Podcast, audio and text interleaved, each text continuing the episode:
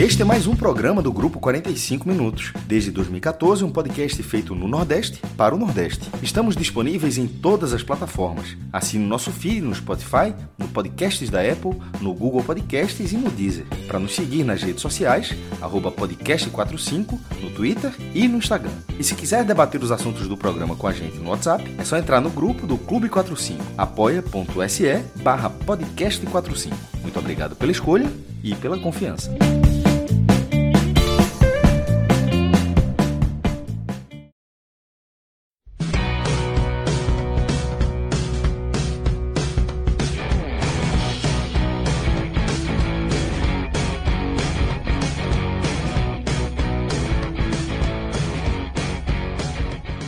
Galera, começando mais um 45 minutos. Sou Celso Shigami e a gente tá aqui ao vivo nos nossos canais para mais um programa tradicional, nosso clássico, nosso carro-chefe, nosso raiz, dia de segunda-feira. Por isso que a gente tá aí com esse time completo aqui. Tô ao lado de Fred Figueroa, do maestro Cássio Zirpoli, de Cauê Diniz, Tiago Minhoca e Pedro Pereira. É, meu velho, a gente reuniu a turma aqui para fazer aquela atualização, né? Nosso olhar é, para a galera das antigas, né? É, o nosso programa é, clássico, o nosso raiz, nossa atualização, para a gente matar a saudade. Tava, tava, tava muito tempo aí dessa resenha, né, Fred? De, pô, toda segunda H-Menon, a turma lá empolgada com o último episódio de Last of Us, cheio de resenha para trocar, e é viagem, não sei o quê, mas acho que tá na hora, né? Chegou a hora de trazer um raizaço aí para Sem dúvida, Celso. Estrategicamente foi uma ótima condução da gente, porque a gente acompanhou Last of Us durante toda a semana e no último a gente abandonou. Eu acho que foi, foi uma estratégia, uma execução muito boa. 40, 40. Mas, mas a gente vai encontrar um dia essa semana programa novo. Vi aqui, essa quarta-feira tá cansada. Peraí, deixa eu ver se eu Libertadores, é, Fortaleza joga quinta. Quarta-feira, tem um Náuticozinho cansado no estadual, um Ceará na Copa do Brasil. Dá, dá para fechar essa noite da quarta com H menorzinho. Amanhã tá bronca, mas quarta dá. Pois é, mas hoje é dia de Mas raiz. hoje tava, era legal, a gente tá precisando fazer um raiz. Acho que tem uns dois meses de temporada, né? A gente já tem um pouco de água, né? Passando aí por debaixo da ponte. Alguns danos, né? É, irreversíveis, questões já linkadas com 2024, Alguns, né? Algumas convicções sobre é, erros de, de, de, de, direção, né? Que a gente já pode observar, citando Sim. o caso do Bahia, por exemplo, né? Começa muito mal a temporada, então acho que. Vitória, fato... né? De novo, num caminho hum, complicadíssimo. Realmente. Então tem. Mas, mas no geral. bastante coisa, é, né? Pra gente. É, vários coisa. parâmetros aí, né? Se deixar, vai até três da manhã. E quem é que, de... quem é que não deixa? Como é que, que faz? Não, não deixo mais. Como é que faz? Me explica aí que há 10 anos eu tô buscando essa fórmula aí. Só se a Celp não deixar. Aí, meu velho, é só pra Celp. Mas é isso, velho. A gente vai começar aqui mais um Raiz. E eu queria, antes de mais nada, mandar um abraço para uma galera que é fundamental, velho, para o nosso trabalho. Porque é, se você é, segue tendo acesso ao nosso conteúdo de forma gratuita, como tem sido a nossa proposta desde o primeiro programa, desde a primeira vez que a gente se reuniu para gravar nossa conversa e disponibilizar para vocês, é porque depois de tanto tempo, de as coisas se estruturando, a máquina ficando pesada aí, é porque tem uma galera que escolhe né, é, contribuir financeiramente por um conteúdo que todo mundo tem acesso de forma gratuita. Então, por mais que a galera tenha virado parte da nossa rotina, literalmente, tá? É, todos os dias a nossa comunidade invade aí a minha rotina, porque a gente acaba passando o olho ali naquele grupo nervosíssimo, que é o grupo é, do, 40, do Clube 45, que hoje a turma ficou com a saudade do nosso querido Minhoca, mas enfim, isso a gente pode deixar até por Camenon, mas o fato é que é, a gente acaba tendo a galera, nosso dia a dia invadido por essa comunidade.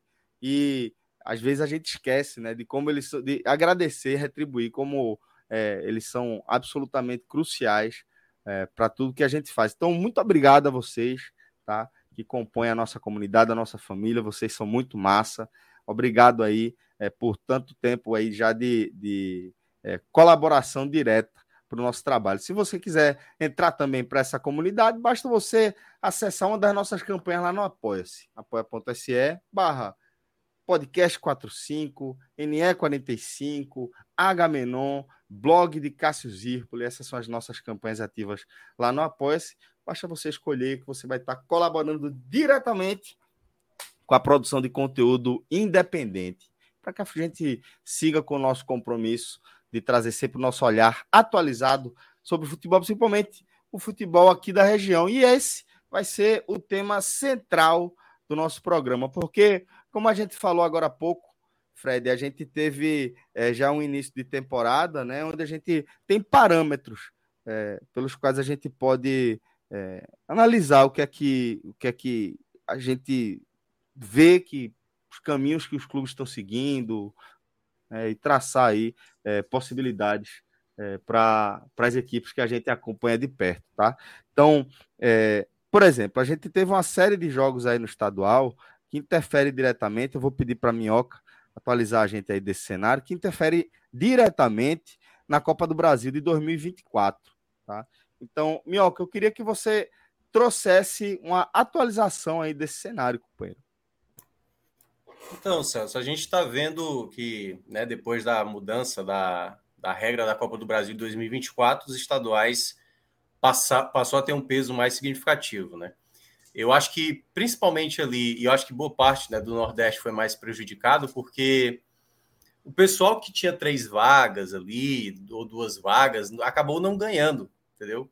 Quem tinha uma vaga acabou ganhando uma segunda vaga, quem tinha cinco acabou ficando com seis, quem tinha quatro acabou ficando com cinco. Ou seja, né, para quem era ali daquele meio, acabou é, ficando mais impossibilitado. Por exemplo, uma federação que se beneficiava muito e que foi muito esperta nesse período, né, foi a Federação Cearense. Né? Eu acho que vocês até comentaram uma vez que é, a vaga geralmente aí era do primeiro do, do, primeiro lugar da primeira fase e as outras eram dos finalistas do Campeonato Pernambucano. A Federação Cearense só colocava do campeão, do campeão cearense.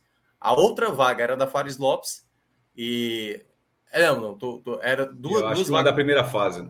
É, uma, da, uma da, primeira, uma da primeira fase estadual, uma do, do, campeão e uma da Fares Lopes, que é a, a, Copa Estadual no segundo semestre. E aí, sempre, assim, quando dava Ceará ou Fortaleza, quem perdesse a final, ou quem não chegasse à final, como foi o caso do Ceará no passado, não estava preocupado porque estava ali, dentre os melhores ranqueados, então não precisaria. Durou é, anos isso, Minhoca. Foi isso. assim. É, foi. A Federação Cearense leu o regulamento e, e, e viu esse caminho, foi esperto e viu esse caminho é, e as outras, assim, marcaram uma bobeira é. de, de coisa de quem não acompanha, realmente não acompanha, de quem faz o básico ali, ponto final, porque era muito óbvio, é só, se você tivesse um, um clube bem ranqueado, era só fazer isso aí, você sempre tem uma vaga a mais, no mínimo, uma vaga a mais do que você tinha direito. É, e aí teve uma situação também que a Federação Paulista estava até pensando em mudar, né? Algumas coisas de tipo Dá mais, por exemplo, teve momentos que a Federação Paulista dava para o campeão da A2, por exemplo. Deu pra, já deu, o campeão da A2. Deu, exatamente. Teve um momento que aconteceu isso. E aí, obviamente, estava muito desequilibrado, né? E aí eles estavam tentando fazer até um torneio. Acho que era a, o campeão, não era do interior. Eu acho que era um outro nome, mas eu acho que talvez era, resumindo, era isso mesmo. Eu acho que era sem, sem contar com os clubes da capital e o Santos, né? Que é do litoral. É, ia ter, acho que, umas duas vagas e tudo mais. E aí, por conta também do incidente que aconteceu no, nesse ano na Copa do Brasil, porque Guarani e Criciúma ficaram empatados na décima colocação ali na chamada. E aí não tinha nenhuma regra estipulada. Ou, pelo menos, geralmente era habituado, a federação mais pesada, o clube que faz parte dessa federação, ele ficava, por exemplo, na divisão dos potes, se tivesse um empate, a, a equipe que fazia parte da federação mais pesada, ela ia para o pote de melhor ranqueado e essa que estava empatada ficaria no segundo pote. Isso não aconteceu na inserção e aí Criciúma e Guarani, né, é, que muitos já tinham colocado, né, tem vários perfis que fazem isso, o Alexandre lá do, do Rank CBF, enfim, vários outros fazem esse tipo de levantamento. O pessoal lá do Fute Maranhão também faz. E eu lembro que eu comentei com eles, eu falei, eu tô achando que a vaga lá do, do campeão do interior não tá indo pro Ituano, não, viu? Acho que o Ituano tá indo via estadual e essa vaga aí vai pro Botafogo de Ribeirão Preto. Vai acabar sobrando aí pro Guarani. E foi o que aconteceu. Teve um sorteio e acabou acontecendo. E aí, dado esse contexto de que os estaduais esse ano estão valendo bem mais, as equipes que têm ali de duas a três vagas, elas precisam chegar nas fases finais. E a gente está vendo, assim, muitas equipes ficando pelo caminho, né? O Vitória, que completou aí cinco temporadas sem, sem, sem sequer chegar na, na semifinal, e a Bahia também não tem tantas vagas assim para né, uma sequência, como por exemplo acontece em São Paulo, né? Que você tem ali Palmeiras e Bragantino na, nas semifinais. Pode ser que assim, o Palmeiras já é uma carta certa de que vai estar tá cedendo uma vaga para o, o, sexto colocado, né? Porque, lembrando, dessas seis vagas de São Paulo, cinco são via estadual e a sexta vaga é para a Copa Paulista. Então, o São Paulo, que hoje é o sexto, terminou como sexto colocado, tudo indica que vai ficar com essa vaga, se por acaso, mesmo que não consiga vaga de Libertadores, Copa do Brasil, se for campeão. Então, o Palmeiras deve né, ceder uma dessas vagas, que o Palmeiras certamente vai ficar entre os melhores ali do Campeonato Paulista, ou desculpa, do Campeonato Brasileiro. É, e aí, nesse contexto, a gente está vendo vários cenários, além do Vitória, o CSA de Alagoas, o Sampaio está correndo muito risco. O Sampaio caiu agora na semifinal do segundo turno e vai ter uma final entre Maranhão e Motoclube. E o Sampaio tem que torcer para o Maranhão ganhar o segundo turno, porque aí o Sampaio entra como a segunda melhor campanha né, do, do campeonato estadual. É, tem o caso do. do Ele do seria vice-campeão pela pontuação, porque o Maranhão seria o campeão direto, né? Porque, é, porque ele turno. ganharia os dois turnos, o Maranhão, e aí o segundo colocado é quem fez a melhor campanha, somando a, a, os dois turnos, né? É, aí, claro, eu acho que o maior peso é o do Santos, o Santos, assim, que está numa situação bem delicada. Imaginar que o Santos não vai disputar uma Copa do Brasil, acho que é. Essa eu acho que é a, o maior tapa na cara do que esse regulamento agora tá, tá colocando a partir de então. Tem Ceará e Fortaleza que estão nas semifinais, empataram os primeiros jogos. Se não chegarem nas finais, ou vai ter que ser via Copa do Nordeste, e no caso do Ceará, via Série B, pode ser também como, como título. O Fortaleza, e aí seria um feito enorme, né? Uma terceira. A terceira vaga do Ceará segue com a Fares Lopes, então. Segue, segue com a Fares Lopes. Lopes. É, são então, o terceiro lugar. O terceiro, ser terceiro é. lugar no Cearense vai levar para vai levar Isso, lugar Exatamente. Nenhum. A não ser como, é, como aconteceu ano passado, né? Fortaleza foi campeão e passou a vaga, foi campeão da, da Copa do Nordeste. Ou se a Fares Lopes não é, cumprir os requisitos mínimos. Isso, pra, porque ainda tem isso, até para as Copas estaduais, elas tem precisam. Tem quatro clubes, né? De... Que da, jogam da, na primeira divisão. divisão. Isso. E do ah, ano. Aqui, a Copa Estadual ou torneio é, seletivo que oferecer vaga à Copa do Brasil. Isso é o, isso é o trecho, trecho oficial da CBF. A Copa Estadual ou torneio seletivo que oferecer vaga à Copa do Brasil deverá ter, ter participação mínima de seis clubes, com pelo menos quatro deles presentes na primeira divisão estadual. E isso aconteceu, deu merda no Ceará, porque na a última edição não teve o, o mínimo exigido.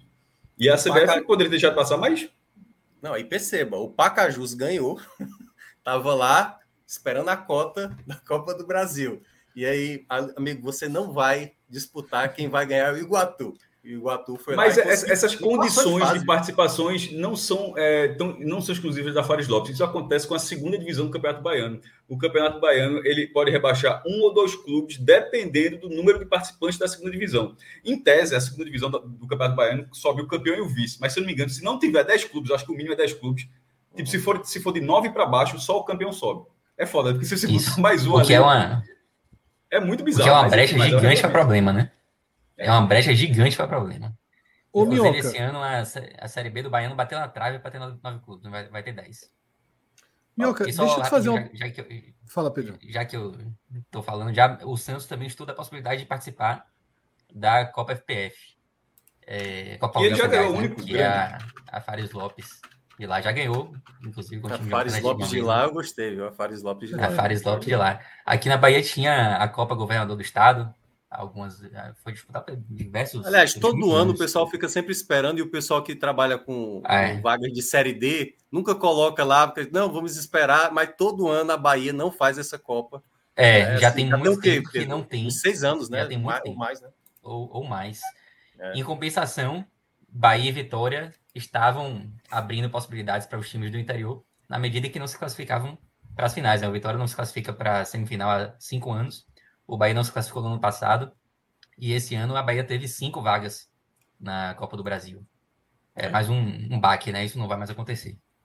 Minhoca, vamos depois dessa, dessa, dessa explanação, vamos passar um tentar fazer um ranking, digamos assim, de dano em relação a esse novo regulamento, porque a gente debateu quando esse novo regulamento surgiu, a gente debateu. Ele vai mudar um pouco da nossa relação, né, da relação dos clubes com o estadual. Ele, esse regulamento existe, existe, foi criado para dar uma nova mão de tinta, né, dar uma recalchutada nos estaduais. Então, Mioca, eu queria. É, é, é, é o, o clube de maior dano até aqui é o Vitória. Né? É, nacional, eu acho o Santos, certo? Não, mas tipo, não, vamos. Não, não, é, não é por tamanho, nem, nem por tamanho de clube, certo. mas por grau de dificuldade em enxergar na Copa do Brasil. Sim. O Vitória é o maior grau de dificuldade, não é isso? É, porque só resta agora a, a ganhar a Série B, né? Ser campeão ganhar da Série, série B. B. Porque... Não tem nada que o Bahia possa. O, o Bahia ir para a Libertadores. Não, porque ele nem se classificou nem entre os quatro. Não, né? porque né? então... na Bahia. É, não, e o Vitória ficou em sexto. É, sexto, é, é tem, tem, muito time. O que é que pode acontecer, que é o que a gente estava conversando aqui, né? A Federação Baiana faz muito tempo que não faz essa Copa Estadual. Será que agora, para dar uma ajuda aí, né, ao Vitória, Mas... criar agora? Não, não, não. Isso, ah, isso foi ensaiado é... pelo. Exatamente. É, o presidente do Vitória, Fábio Mota, até ensaiou essa possibilidade no dia que o Vitória foi eliminado. Uma entrevista numa rádio foi extremamente criticado porque o regulamento do Campeonato Baiano já prevê que as três vagas serão Isso. em estadual. Não tem como ser. ser pode ser para o próximo ano, para esse ano. Não, não tem nenhum, né? Não sei.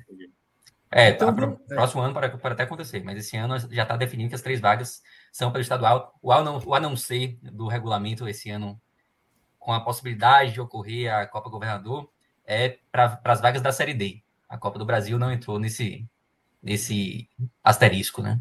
Então a gente tem o Vitória, né, dos clubes mais importantes ali do país, dos né, Série A e Série B principal, principal dos estacionais, e tem o Vitória numa situação hum, basicamente né, irreversível. É. Vitória, de onde ele está hoje, para a gente ele, imaginar ele campeão da Série B, falta né, um, um, um, tudo.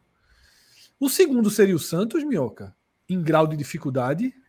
É, é porque assim, o Santos assim, ele tá, se eu não me engano, é porque eu não tenho aqui as classificações. Se alguém tiver aí, pode até ajudar. Como é que tá, ficou a classificação do Paulista? Porque o Santos sequer ficou entre os oito, né? E Isso. eu não sei se ele foi logo o nono colocado. Não sei se ele foi o melhor dentre os eliminados da primeira fase. Acho que não, Mioca, porque ele, foi, ele ficou brigando, inclusive, para não cair durante boa parte da competição. Então, não acredito que o décimo primeiro. Santos... Décimo é, primeiro. Décimo primeiro. É, é, é. muita gente, é muita gente. Porque aí, você pode imaginar que tem quatro equipes de Série A acima, né? Que poderiam sair dessa, desse contexto aí que o, que o, o Santos está. Que são cinco vagas. Se saem quatro, entram mais quatro. Então entra do sexto, sétimo, oitavo e o nono. Ou seja, o Santos ainda não entraria nessa, nessa situação. Então a chance do Santos é tentar ser ali, ganhar uma Copa do Brasil, né? Ou no tá caso. Sul-Americano o Santos? O Santos está Sul-Americana, também é outra possibilidade. Sul-Americana também. É, Sul-Americana. É, Sul-Americana é a Copa do Brasil, Brasil, ou ficar entre os nove primeiros do brasileiro. Porque, é. embora o, bra o, brasileiro ele tenha. Ele dê sete vagas, né? É, seis, desculpa, seis vagas. É, a sétima pela Copa do Brasil. Mas até o nono lugar tem o direito dessa é, vaga na Copa do Brasil. É, não é bem o nono, né? É, na prática mesmo é o sétimo, porque geralmente. Sempre o campeão coloca... da Copa do Brasil vai ficar no meio vai, vai pulando, Isso, né? exato. Porque se o campeão. Mas assim, nos últimos do... anos tem sido mais assim, para ser bem precioso, para ser bem no regulamento, é ficar em sétimo. Se o campeão da Copa do Brasil entrar, fica em oitavo. Se entrar outro campeão da Libertadores, como tem sido foi nos últimos quatro anos. Nos últimos quatro anos foi assim, nos últimos quatro anos o nono foi. Mas é, realmente, se dessa vez o River Plate ganha a Libertadores uhum. e o. E o Sport. É, não vou dizer esse negócio. Vou dizer, é, e Porra, que. Qualquer nome aqui. Tem Arol, qualquer um aí. Não, ele quer dizer a Copa do Brasil. Ele quer dizer a é, Copa do Brasil. Diz o time, diz o time aí. Remo, São Paulo, nunca ganhou. Remo, São Paulo ganhou. Pelo menos bota aí na, na simulação. Aí, né? É, o Remo ganha a Copa do Brasil. Oh, adoraria, inclusive, seria do caralho. É, e, e o, o, e o River Plate ganha Libertadores, aí o Santos teria que ser sétimo. E aí é foda. Aí é foda. É. E, e aí, aí, você vai para os pormenores. A final da Libertadores vai ser do Maracanã. Ou seja, se tiver um time brasileiro, a, a chance de, de, de, ser local contra um time do, é, do exterior, tudo bem que o River Plate colocaria 30 mil torcedores ali no Maracanã, mas, mas assim, é muito maior, é muito grande a chance. Então, assim, o Santos está por isso, basicamente. E aí tem a Copa Paulista, né? Que seria o último tiro do Santos, né? Talvez, veja só, talvez o melhor tiro. O melhor tiro. É. Talvez. Se você fosse assim, presidente do Santos, entrava, né? Inscreveria. É, faria inscrição. A, a, a, Copa Paulista, o Santos já chegou a disputar, mas era obviamente. Foi campeão já. Sub-20. Foi, foi, na final com o Guarani. Foi na final com o Guarani. 23. E, e aí vai depender muito, obviamente, assim, né? Conciliar isso com Série A e depender da situação que ele consiga também na própria Sul-Americana, vai ser complicado. E a, e a Copa Paulista geralmente é uma Copa bem longa, viu? Não é uma Copa fácil, não. Geralmente eles separam em grupos de seis, jogos de ida e volta. Aí depois faz um novo grupo também com jogos ida e volta, para depois ter quarta de final, ida e volta, semifinal, ida e volta. E às vezes a final é só jogo único. Mas é, é uma loucura lá. É, é campeonato para ter calendário mesmo, para os times do interior é, lá. É exato, é porque assim. em São Paulo, é, São Paulo é assim, às vezes falta calendário porque tem muito clube que tem condição, mas não tem calendário. E por isso que eles fazem isso. Mas aí eu não sei como é que eles vão pensar. Então, por exemplo, lá no Rio de Janeiro, Ele... lá é só formato Copa. É mata-mata mesmo. E de volta vai caindo. Perdeu, vai caindo. Então é duelo direto. Não tem coisa só de. Eles eles têm a possibilidade de colocar um sub-23, né? Um time alternativo, e aí na Sim. reta final, e a gente tá... nível. Pode fazer isso, pode fazer isso. Como já fez aqui, até na Copa Pernambuco, quando tinha aqui, o Náutico já fez isso uma vez. É, botou oito jogadores do time principal numa, numa final de 2007. É, a Copa, agora a Copa Paulista, além de valer a vaga né, nessa Copa do Brasil, os clubes também jogam para ter calendário na Série D, ou seja, não é todo mundo tá lá só para pegar essa vaga, tem muito, tem muito esse peso. É, o atual campeão São Bernardo que, que pegou. Esse é o Bernardo que enfrentou o Náutico, ele enfrentou o Náutico através do título da, da Copa Paulista, mas o campeão de 2020 foi, é, já, já foi a, a, portuguesa. O campeão, tipo, o campeão anterior foi a portuguesa, que, que foi que ganhou a, a condição de jogar a Série D, mas acabou não indo longe, não. Então, assim, tem muitos outros interesses na Copa Paulista e isso aumenta o nível de dificuldade. E como o Mioca falou, não é um torneio tão curto. Seria, é. aí seria complementando o que Pedro falou, de você estar tá fazendo o time lá, até, pode até jogar com um time misto e de repente em alguma fase decisiva colocar o principal. Mas é foda, né? Se seu sub-23 está dependendo do seu futuro, ó, o sub-23 faz a frente aí, porque se tu não fizer. É.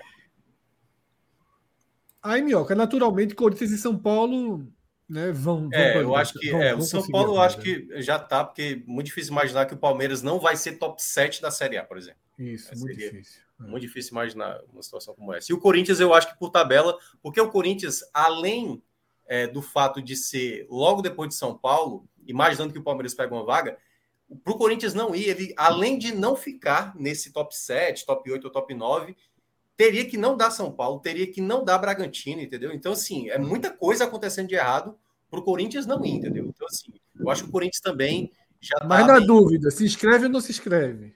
Na Faria não, Lopes, São Paulo. Eu, eu, acho que não vai se inscrever, não. Eu acho que não vai se inscrever. É, não. Eu acho muito difícil imaginar. Porque assim, se Dos fosse. Três, eu, acho, aqui... eu, acho que o, eu acho que o Santos se inscreve. Não, o Santos se inscreve. Eu estou dizendo o Corinthians. São Paulo e o Corinthians. Inscreve, não.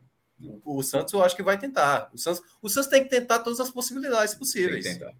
Tem que tentar, porque ficar fora de uma Copa do Brasil é, é um dano muito grande, assim. Muito grande mesmo. E aí, Minhoca, é... no Rio, se o Botafogo não não ganhar a, ta a Taça Rio. É.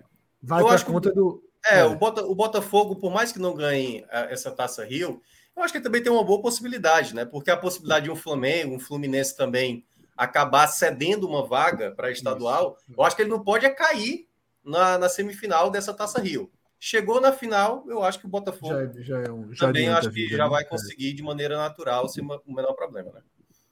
Mas, se, o, mas Rio, se, o Rio são quantas vagas? o Rio são quantas mas, vagas?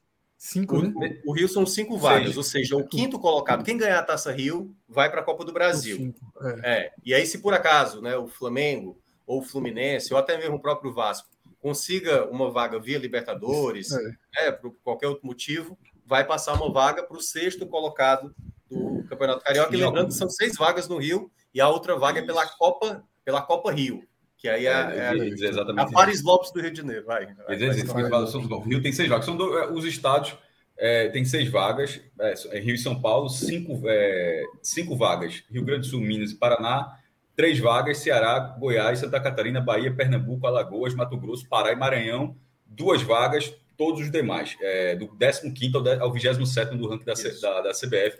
E ninguém tem mais uma vaga, como o Minhoca falou no começo. Todos os estados, é, tipo Roraima, que tem um campeonato muito pequeno, uma população muito pequena, mas tem duas, tem duas vagas agora na Copa do Brasil. Igual a é, senador, né? São três, né? São três por estado. É a mesma lógica. Mas assim. É... Não, Senador é foda. Rondônia e São Paulo é a mesma coisa. Mas a lógica é justamente essa, Fred, porque na, é, Câmara, na Câmara dos Deputados, é, o número é de deputados de São Paulo é gigantesco e o de, de, de, Rondônia é pequeno. Isso faz o equilíbrio das, das federações. É, inclusive, o sentido é esse.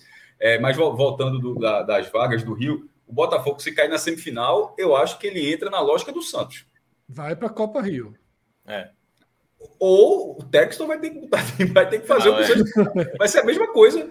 Só que quando é, o, o, Botafogo é, está na Sul-Americana também, né? Ele perdeu a vaga na Libertadores no, no na, na, última rodada, na, na, reta final lá do brasileiro. Então também está na Sul-Americana, ainda está na Copa do ele, ele teria as mesmas condições do Santos. Só que a, a Copa do Brasil para o Botafogo é igual ao São Paulo, né? Até agora não, não levantou uma e a, Copa, e a Copa Estadual do Rio ela, ela, é um pouco mais fácil. Vou dizer aqui os, é. os, os campeões. Pérolas Negras, vê se você conhece. Pérolas Negras, é, bom sucesso. Esse número é aqui, eu estou vendo até no, nesse momento aqui no Bola na Área. Se esse número tiver certo, é foda. O nome do campeão de 2020 foi cancelada. Não é possível que tenha assim. Todo respeito.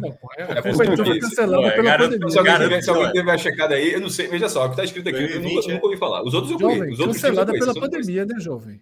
Pelo amor é. de Deus.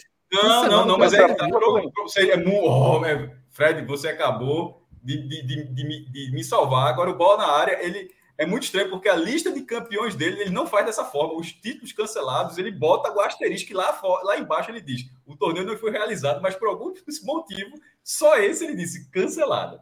Mas beleza, graças a Deus não existe. É, porque os, anos que não tem, ó, não houve disputa. Lá embaixo tem, inclusive, não houve disputa entre 2001 e 2004 e depois em 2006. Mas em 2020 tem lá o nomezinho cancelado. Graças a Deus não existe esse time. E sim, Pérolas Negras, Bom Sucesso, Americano, Boa Vista, Portuguesa, lá da Ilha do Governador, né? Resende, bicampeão, Duque de Caxias, Nova Iguaçu, Madureira, Tigres, é, Volta Redonda, que é um dos maiores desse aí, foi 2007. Fluminense, porra, já ganhou esse negócio aqui, 98. E, e, Gabriel Amaral deve ter comemorado demais esse título aí. Nossa.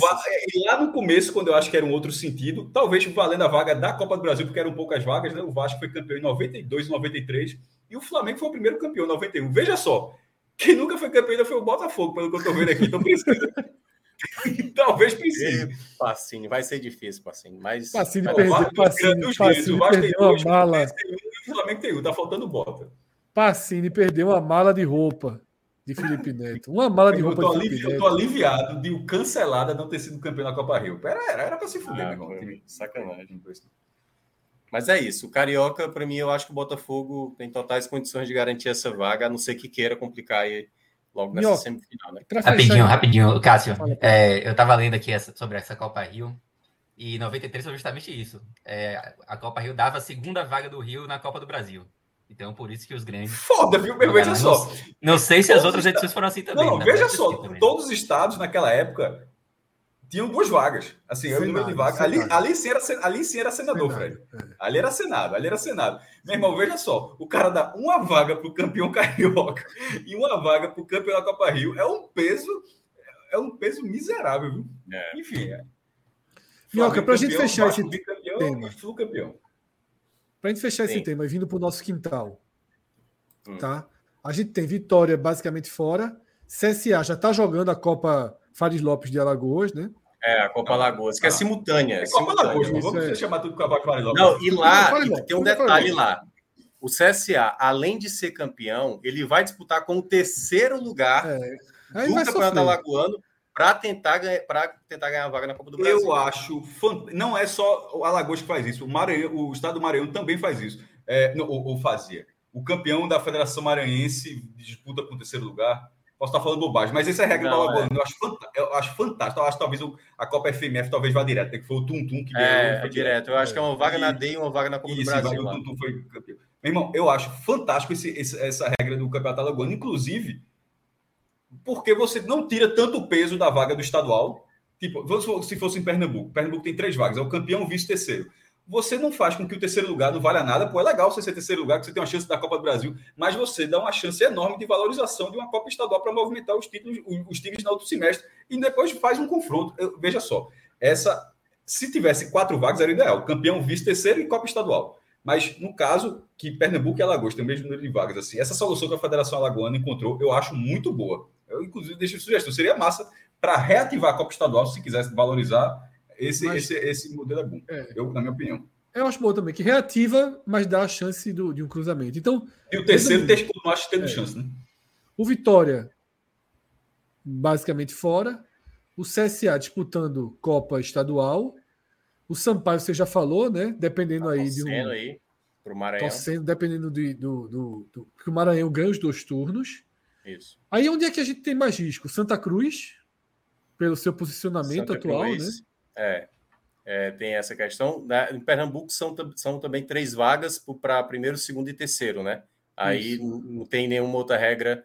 Porque assim, é bom lembrar que quem tem, tem três vagas, aí eu não sei se o Fred até colocou lá no nosso grupo, é obrigatório ser dos três primeiros ou não? Acho que a, a, de três para cima. Veja só, esse é, é um ótimo debate. É um, não, não, esse não, é um ótimo debate.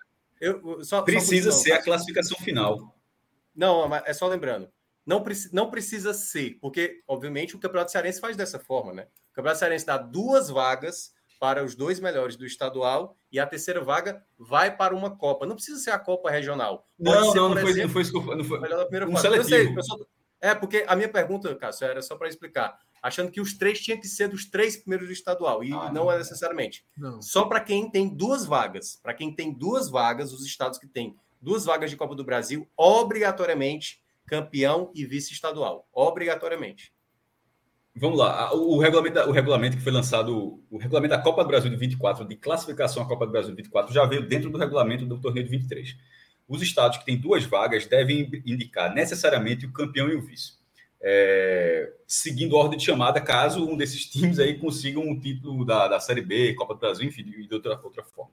Os estados com três vagas, que do Nordeste, é, é, como Ceará, Bahia, Pernambuco, seguem a lógica de, de, desse primeiro critério, mas eles têm a, a, a possibilidade, se a, aí tem o aposto, se a federação assim decidir, de indicar o campeão, desculpa, a terceira vaga ao campeão da Copa Estadual ou seletivo. Porque o cara pode não ter a Copa Estadual e simplesmente fazer um torneio, como foi o torneio seletivo da Libertadores, que o Atlético Paranaense ganhou em 99, não foi um número de campeonato. A CBF chamou isso, é um torneio seletivo, não precisou batizar de novo. Ou, ou, ou, no caso, Cássio, o que, por exemplo, Pernambuco faz, que, que o Ceará fez até ano passado, o campeão da primeira fase, entendeu? É um torneio. Ali já é um torneio seletivo para definir o Não, campeão. mas aí, isso aí, isso aí é, pode ser, mas de certa forma, o campeão da primeira fase do Pernambuco já vai para a Copa do isso, Brasil, porque ele necessariamente isso. será o terceiro lugar.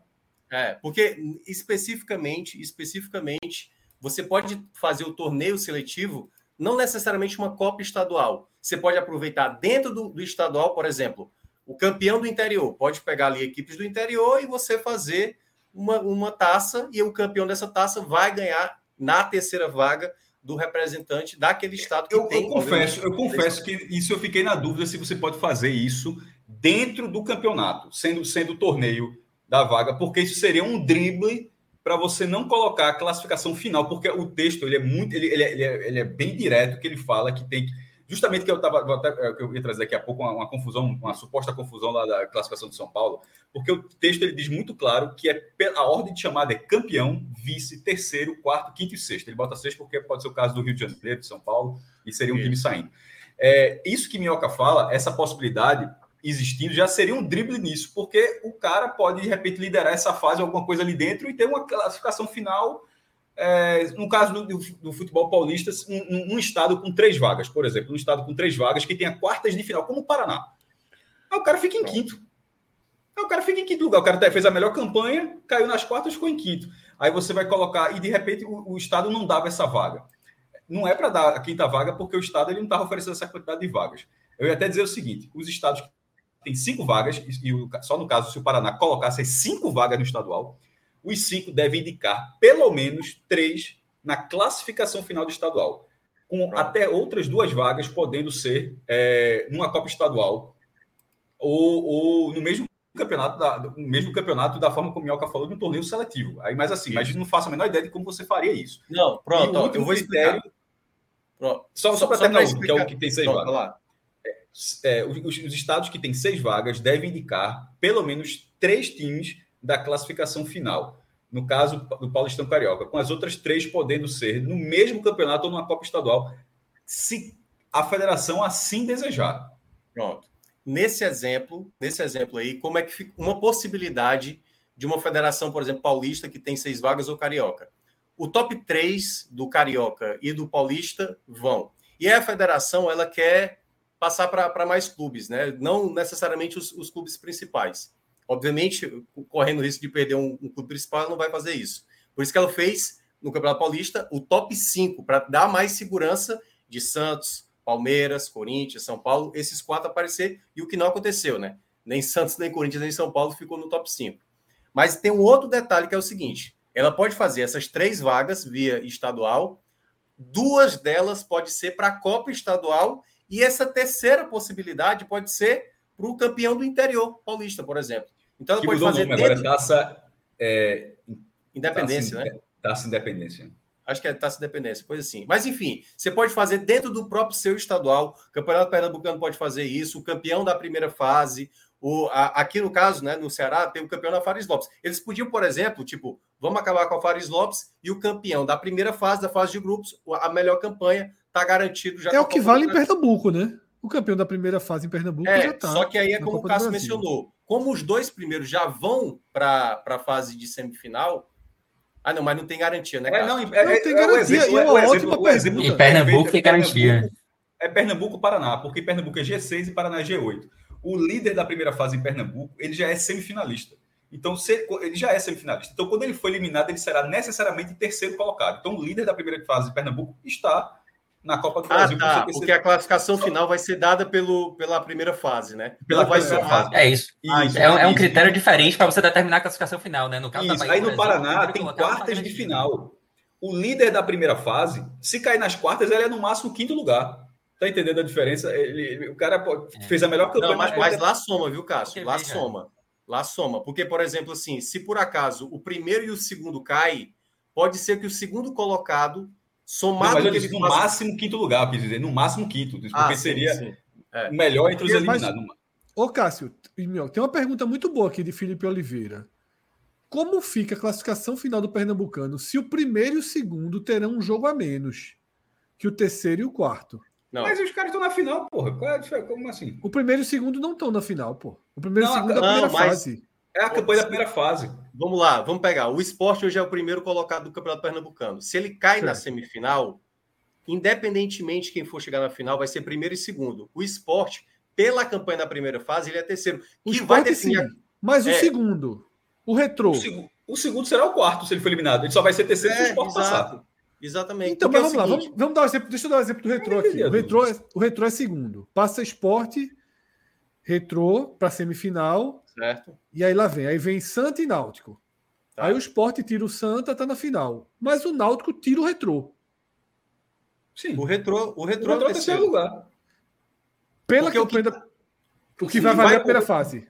É, os eliminados vai contar só a primeira ah, fase. Então vamos, vamos, vamos, vamos deixar, deixar outro cenário. Vamos supor que a tabela seja bem próxima, Isso. ficou bem achatada, todo mundo bem pertinho ali colado Isso. no critério de saldo de gols. Aí de repente. Aí o Santa meteu 5x0 no, no Central. Santa nas é, quartas de final, os três pontos é. que o Santa somou, fez com que importa. o Santa é, tivesse passado e de repente o Santa cai na semifinal e com aqueles pontos da quarta o Santa passou. Não faz diferença.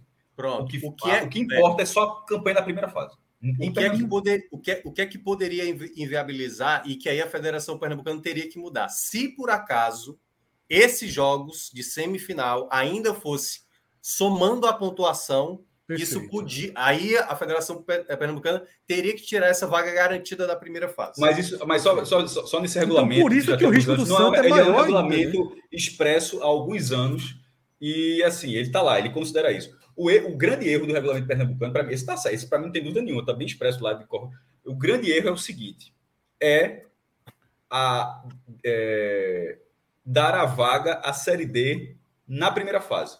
Sim, sim. Isso gera uma possibilidade imensa de um, se, se acontecer, de um campeão pernambucano não ter a vaga.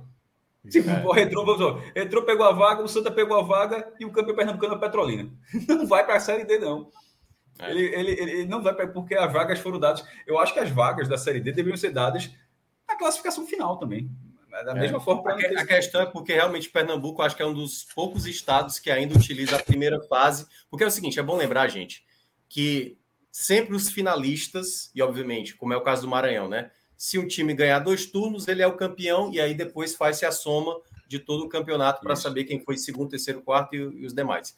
No caso de Pernambuco, eles definem ali os finalistas e todas as outras classificações é pela primeira fase. E basicamente a maioria dos estaduais é pelo acúmulo. O próprio Campeonato Paulista, o Campeonato Carioca, o Campeonato Cearense, Baiano o Campeonato Baiano. Então, todos os a Copa do Nordeste.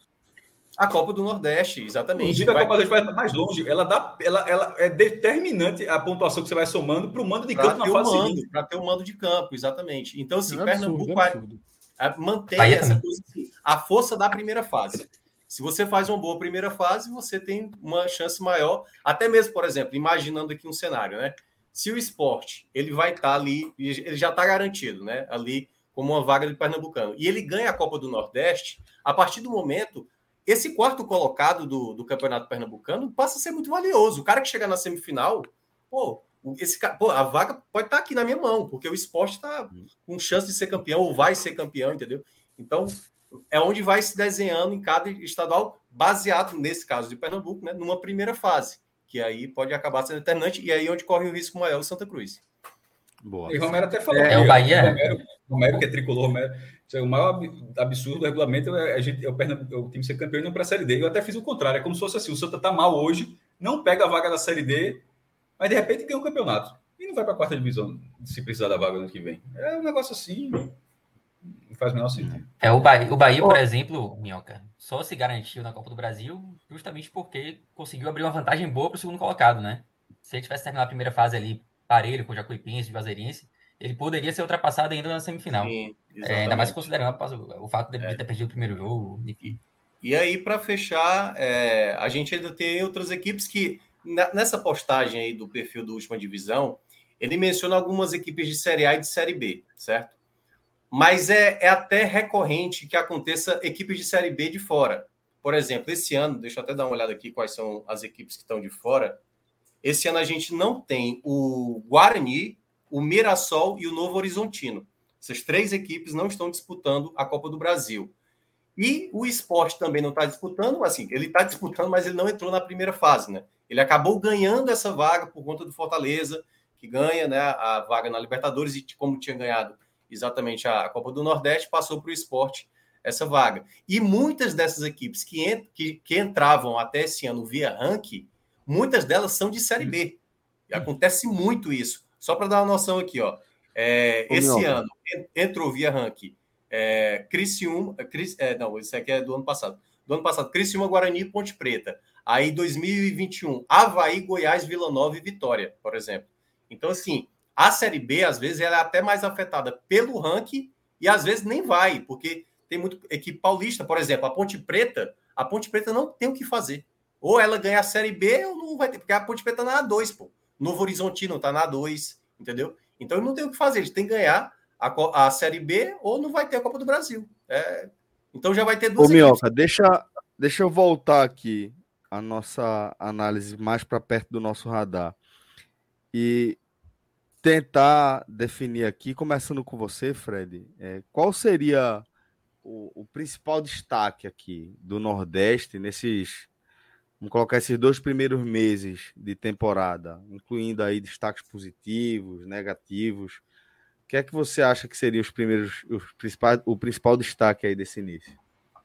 Acabou. É o que, Cássio? Não, nada. Não. É... Vamos lá, Celso. Eu acho que, que nesse início de temporada fazendo uma, uma, uma geral. Claro que você tem um desempenho do esporte que chama atenção, você tem uma, uma, uma oscilação é, do Fortaleza ali no estadual, mas um, um desempenho que porra, tá na Libertadores, garantiu a primeira classificação, está disputando a, a, segunda classificação numa, numa, situação difícil. Mas eu acho que a pauta, a pauta que, que realmente mais nos leva a debater nesse começo de temporada é o rumo tomado pelo Bahia. Assim. Eu acho que é o grande tema desses dois primeiros meses da temporada. A gente estava conversando sobre isso na última live, né? Eu, Cássio, Iago. E já foi um tema repetido aqui que aquilo que Cássio falou, você, você não consegue enxergar 70 milhões em campo.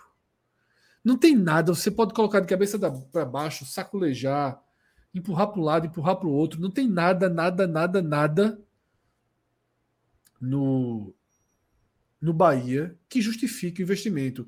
E aí eu até repito um pouco da análise que, eu, que a gente fez domingo, né, que eu fiz nesse debate, e até abro aqui para que Cauê, Minhoca, Pedro, que não estavam no programa, participem também, né? Que é aquilo que eu falei, Cássio, que, que é, a, gente, a gente compreende que os gestores né, do Grupo City, é, que os gestores do Grupo City eles têm uma visão mais preparada, aprofundada de futebol, mas é, é, e que a gente, porra, comenta numa, numa superfície mais distante do eixo das, das informações, das superinformações, mas é, é, é, tem um certo ponto que não dá mais. Assim, a gente não dá para imaginar que os caras são gênios, né? Pensando no futuro distante e que lá, lá na frente o plano deles, desse time, desse elenco, vai dar certo com esse treinador, que os jogadores vão se destacar, vão valorizar. Eu acho que, que eu não consigo conectar esses fios. Né? Deixo no ar uma possibilidade, claro, entendo, respeito, são profissionais da área, diretamente da área, mas é, são dois meses apenas, muito pouco. Mas a, eu acho que a desconexão né, entre a realidade e a, e a, e a teoria está muito grande né, nesse Bahia. Me, me chama a atenção e para mim é o tema do ano. É um time muito, muito, muito abaixo do mínimo aceitável. Não, não se atingiu o mínimo aceitável para que o debate pudesse ser o da paciência, o da maturação. Não chegou no mínimo aceitável. Pedro, é, como é que está repercutindo aí dentro é, da torcida do Bahia, principalmente, né, esse esse início frustrante, né? Porque a gente vem de um momento de muita euforia, isso até de certa forma meio que eleva o sarrafo, tal, puxa as expectativas da gente para cima. É, e depois de, de dois meses de temporada, como a gente tem destacado aqui início, desde o início do programa, a gente acaba coletando né, alguns marcos, alguns parâmetros que são importantes para a gente entender como é, é, crítico o momento do Bahia, pelo menos a distância. É, como é que você vê aí mais com mais proximidade esse turbilhão que a gente vem vendo é, nesse início do, do novo momento do Bahia na era City? Celso, é, eu acho que você falou bem, é, a torcida do Bahia está frustrada, né, com, com esse início de trabalho do Grupo City. De fato, houve aquela euforia toda durante todo o ano passado, né? O Bahia negociou, ainda que sem falar o nome do grupo, durante muito tempo com o Grupo City em 2022, né? E as notícias vazavam, e isso foi criando um clima, um clima ali de, de oba-oba e tal, é, que se manteve depois que a, os detalhes do contrato foram anunciados, é, existia, por parte da torcida do Bahia, uma, uma vontade muito grande de, de ver as coisas acontecendo é, com rapidez. É, prova disso é que o Bahia atingiu, nesses primeiros meses de 2023, o maior número de sócios de sua história 49 mil sócios. É, a Fonte Nova está com uma média de público absurda. É, quase todo jogo, jogo do Bahia na Fonte Nova tem, tem tido mais de, mais de 20, 30 mil pessoas. É uma média de público gigantesca. O vento que, com... que o efeito City e, obviamente, também o acesso e tudo mais é, te, promo, provocou aí na, na torcida segue sendo surfado de certa forma, né? É, mas, mas eh, tem mudado muito assim nas últimas semanas, porque é curioso porque os primeiros jogos do Bahia, é, o primeiro jogo ali contra a Juazeirense, o jogo contra o Sampaio Corrêa, que o Bahia perde 1x0, mas cria muito, são jogos em que você consegue tirar alguma coisa de, de positivo, né? E de, de algumas semanas para cá, isso tudo se perdeu. O Bahia fez um jogo terrível contra o Fortaleza em casa, perdeu 3 a 0 é, Teve uma derrota histórica contra o esporte, perdendo 6 a 0 é, Fez jogos terríveis é, no Campeonato Baiano, na Copa do Brasil agora, contra o Camboriú, conseguiu a classificação, mas jogando absurdamente mal. Aí perde agora o Pitabuna. Então, aos poucos, essa euforia vem dando lugar a uma preocupação. É até engraçado que no início lá desse, desse processo a gente falava que um dos principais desafios do, do Grupo City era, era manter a torcida de pés no chão, né? Segurar um pouco a euforia que estava sendo criada. E às vezes me parece assim, que eles estão fazendo isso é, de forma muito bem feita, né? Eles estão conseguindo segurar a euforia, porque hoje em dia essa euforia dentro de campo ela já não existe mais. É, essa euforia já deu lugar há uma preocupação enorme, porque eu, eu, diria, sem medo de errar, que o Bahia dos 20 clubes da, da Série A é o que vive o pior momento. É quem está pior, considerando esses três primeiros meses de, de trabalho. Você tem ali o Curitiba, que está mal também no Campeonato Paranaense, você tem um Cruzeiro também mal. Só que no Bahia você não consegue achar absolutamente nada de positivo nas últimas três, quatro semanas. É, pouco futebol apresentado lá no início já não existe mais. É, o time vem evoluindo, já falei isso aqui diversas vezes aqui no pod. É, você não vê absolutamente nenhuma evolução do trabalho de Paiva. Já há uma pressão muito grande é, no treinador. Eu diria seguramente que se a gente não vivesse esse momento de transição aí para o Grupo City, é, uma gestão nova e tal. Paiva já teria sido demitido. Eu acho, inclusive, que ele teria sido demitido no vestiário da, da Ilha do Retiro, depois daquele 6 a 0 Mas, obviamente, ser um cenário novo, isso não aconteceu. Hum, já tive mais certeza de que não aconteceria. Hoje já não tenho mais tanta certeza que não acontecerá uma demissão. Ou até o próprio Paiva pedir para sair, porque a pressão está muito grande. É... Enfim, você não consegue ver absolutamente nada de, de positivo. E eu acho que vai muito do perfil das contratações, especialmente dos jogadores que deveriam ser ali o pilar desse time, né? O Bahia fez contratações de jogadores muito jovens, é, investiu muito é, nessas compras de jogadores muito jovens, mas o Bahia também trouxe jogadores assim, mais velhos. maior da, da, frustração da torcida nesse é, aspecto do mercado não, não dá nem para precisar. Ah, talvez Cicinho, né? Cicinho já, já é o perfil de jogador mais, mais velho, é, que deveria ser o, o, pilar. Mas entre os mais jovens, sequer dá para especificar um que seja um alvo maior. Praticamente a única contratação que, que tem dado certo no Bahia é Biel. Acevedo ali, segundo plano, oscilando muito. Mas Biel é um jogador que consegue ser, ser mais regular. É, e o que me incomoda é justamente essas contratações desses jogadores que deveriam ser o pilar. Pô, Cicinho até agora não mostrou absolutamente nada e foi uma contratação contestada já no momento da contratação. É... Próprio Everaldo também, que também deveria ser referência ali no ataque. No momento da contratação já foi questionado, menos do que Cicinho, mas foi questionado. É, eu acho que o, o, grande erro do Grupo City vem sendo esse até aqui. Os jogadores que deveriam dar o suporte para esses jovens, que, que eles possam se desenvolver. Você pega Kaique, por exemplo. Kaique é um jogador que começou muito bem na base, foi contratado pelo, pelo, contratado pelo Manchester City, mas é um cara extremamente novo, extremamente verde. É, praticamente saiu da base agora, né? Então, são jogadores que precisam ali tá num time minimamente estruturado para que possam, possam entrando aos pouquinhos e não serem tomados ali como jogadores que vão, vão chegar para decidir porque essa, essa, é outra diferença profunda, né, Pedro? Eles já não estavam dando certo em elencos nobres, onde eles precisavam apenas ser, serem saírem da condição de promessa para a realidade. Aí eles passam a ser promessas que não deram certo. Vem o grupo City, pega eles assim, ó. Agora tu vai ter que conduzir o Bahia.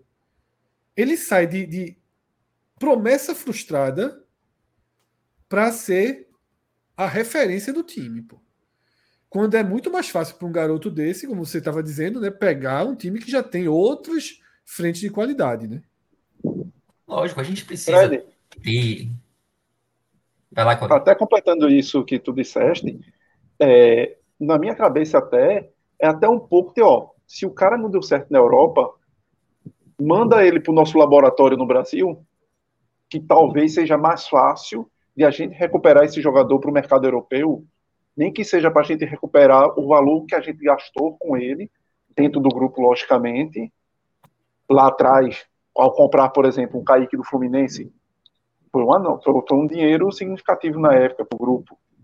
Então, ele rodou na Europa, não deu certo, manda para o Bahia, que vai que no Bahia a gente consegue, ao menos, fazer com que esse jogador jogue dentro do contexto não é mais fácil, mas vamos dizer assim, mais adaptável que é o futebol brasileiro para ele. E aí, gente, no mínimo, a gente consegue recuperar parte do investido. Então, eu vejo também muito por aí nesse sentido. É isso também, e eu nem, eu nem vejo mal nisso. Porque eu acho, eu acho, Pedro, talvez vou ele... tocar para você aqui, mas assim, é. dando o nome ao que o Cauê falou, eu acho que esse é o elefante na sala, né? Eu acho que é exatamente isso que tá todo mundo assim tentando entender. É porque é, tem outro, não é, não é, só isso que a gente vai analisar. A gente já falou sobre é, essa, essa possibilidade quando a gente fala do perfil do Bahia. Porra, o grupo City não vai, não vai pegar um. Eu não, não acho que seria inteligente, né, do ponto de vista de empreendimento, o grupo City pegar um clube com o perfil do Bahia, de ser um, um clube de massa, para fazer de barriga de aluguel e de laboratório de teste para clube da Europa que em tese também talvez nem tenha essa é, é, é, uma característica tão marcante, né? Tão raiz de, de ser um clube de massa, né? Então a gente vê é, essa esse aspecto como algo que meio que arrefece a nossa é, desconfiança, mas ao mesmo tempo, quando a gente vê o mercado, quando a gente vê a prática, aí vem essa dúvida. Por isso que eu estou tratando como o elefante na sala, né? Essa pergunta que Cauê, esse, esse retrato desse cenário que Cauê, que Cauê trouxe, Pedro. Eu acho que é isso, sem dúvida nenhuma, a tentativa de recuperar Kaique. E o mesmo vale para Diego Rosa, enfim, para outros. É... Mas o meu incômodo não é, não é esse exatamente. Eu não vejo mal do Bahia receber esses jogadores que foram bem no Brasil em algum momento e que poderiam, voltando para o Brasil, rendeu, que não renderam na Europa, num lugar diferente, futebol diferente. Eu acho que o problema não está aí.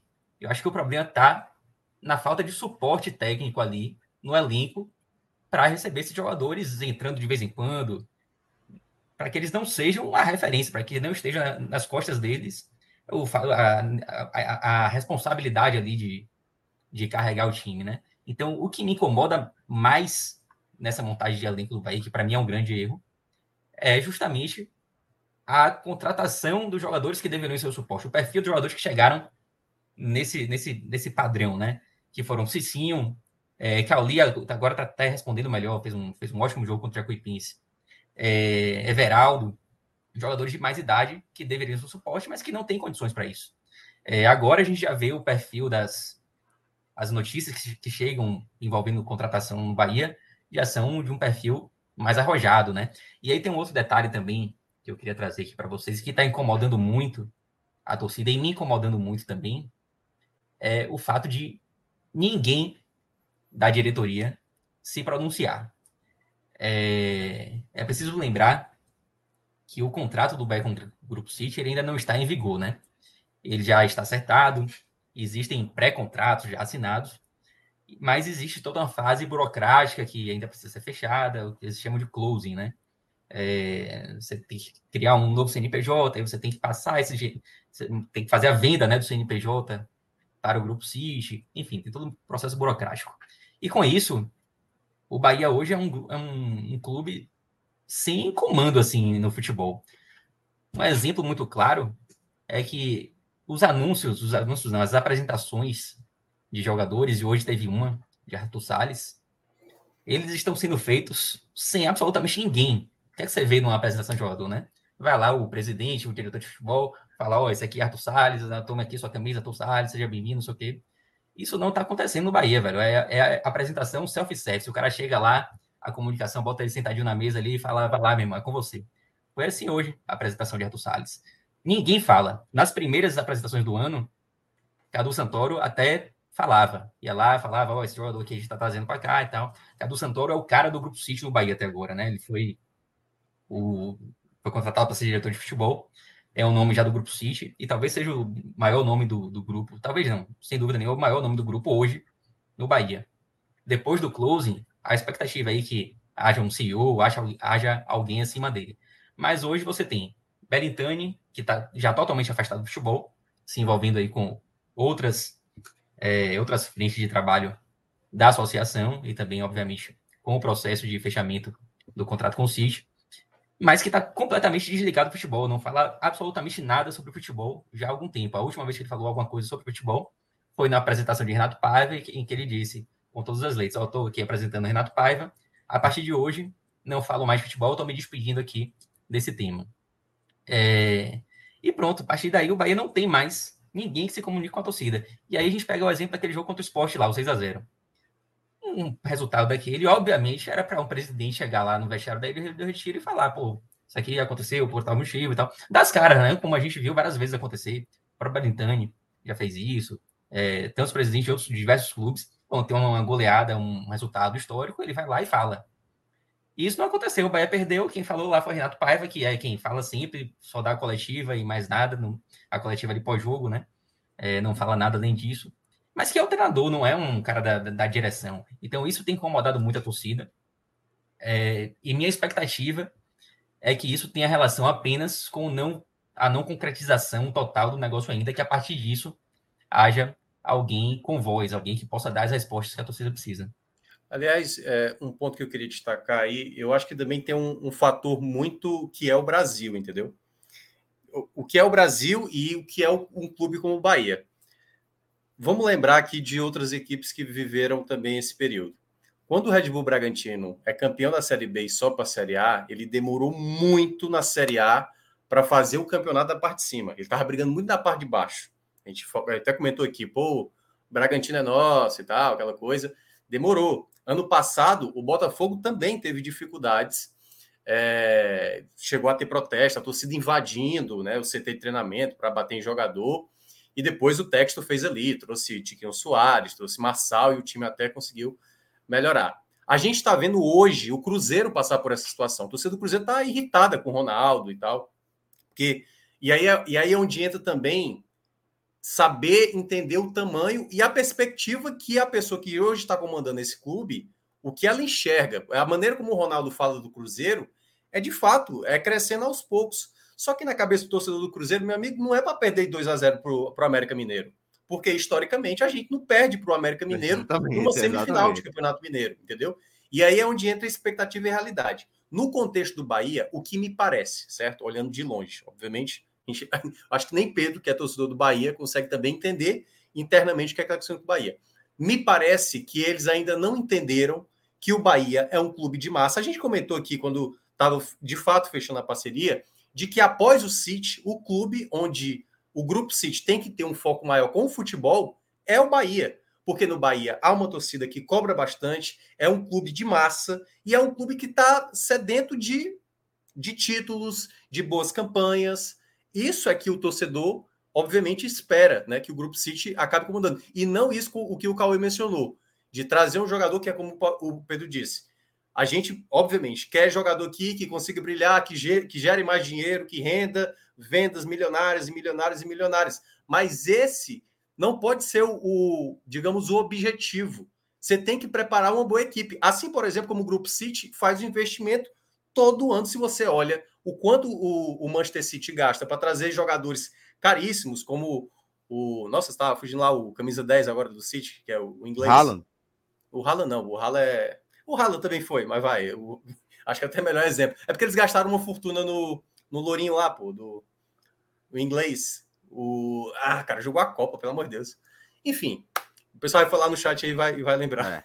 É, o Grealish, Grealish, Grealish, Grealish, exatamente. Gastaram uma nota nesse cara. Esse cara fez a primeira temporada no Manchester City, fiasco. Cara, como é que gastaram esse dinheiro todo num jogador como esse e tudo mais? Aí eu lembrei da fala do Fred agora. Você olha o elenco do Bahia, não é 70 milhões, mas é que tá, talvez com o grupo City 70 milhões, se vai estar tá pagando mais, vai estar tá pagando menos. Eles vão montar o time que eles quiserem, mas eles precisam saber trabalhar com futebol. Não me parece o Bahia, nesse começo de temporada, entendendo esse contexto. Não é para achar normal perder para o Itabuna, pô. Não é para ser uma coisa. Não, é do processo, a gente vai é, acertar aqui, acertar lá. É para ter uma, uma filosofia de futebol. O Bahia hoje é um amontoado, é um rico que é quanto isso aí? E vai pagando, e vai pagando. E às vezes vai, vai pagando sem ter utilidade. Você vai comprar um determinado acessório que na prática não é isso que vai resolver o seu problema. E eu acho então, compra esse... sal, minhoca. Compra salmão, compra tudo, esquece de comprar sal. É, exato. Tá, tá faltando o essencial, que aí é o que Pedro mencionou.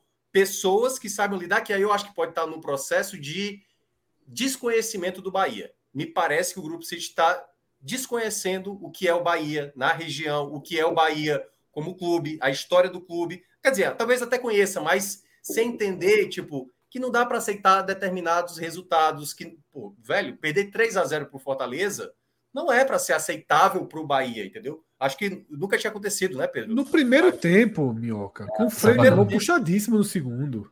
Isso. Tem um contexto 6 a 0, ali né? é mais grave. Retomando, é. retomando a maior goleada, né? Exatamente, o 6 a 0 para o esporte. Tomando então, assim, oito gols no jogo, dois anulados. Esse, né? Esses aí já, já era para ser o ponto ápice. E é um contexto diferente, porque, por exemplo, vamos pegar o Bragantino, né? O Bragantino ano passado estava muito mal na Série A, muito mal.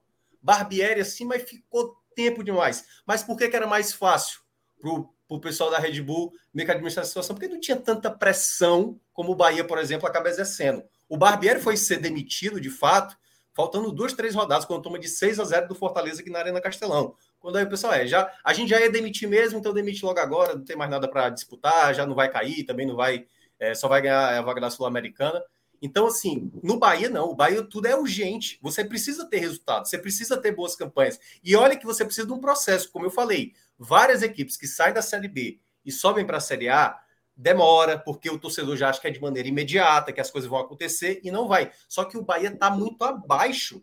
Se a gente, os que eu lenquei, é Botafogo, o próprio Red Bull Bragantino, o Cruzeiro agora, não estão tão, não tão, tão trágico como o Bahia está sendo, assim, de levar sufoco na Copa não do Brasil contra o Camboriú, pô. Entendeu? Aqui, com homem a menos, pô.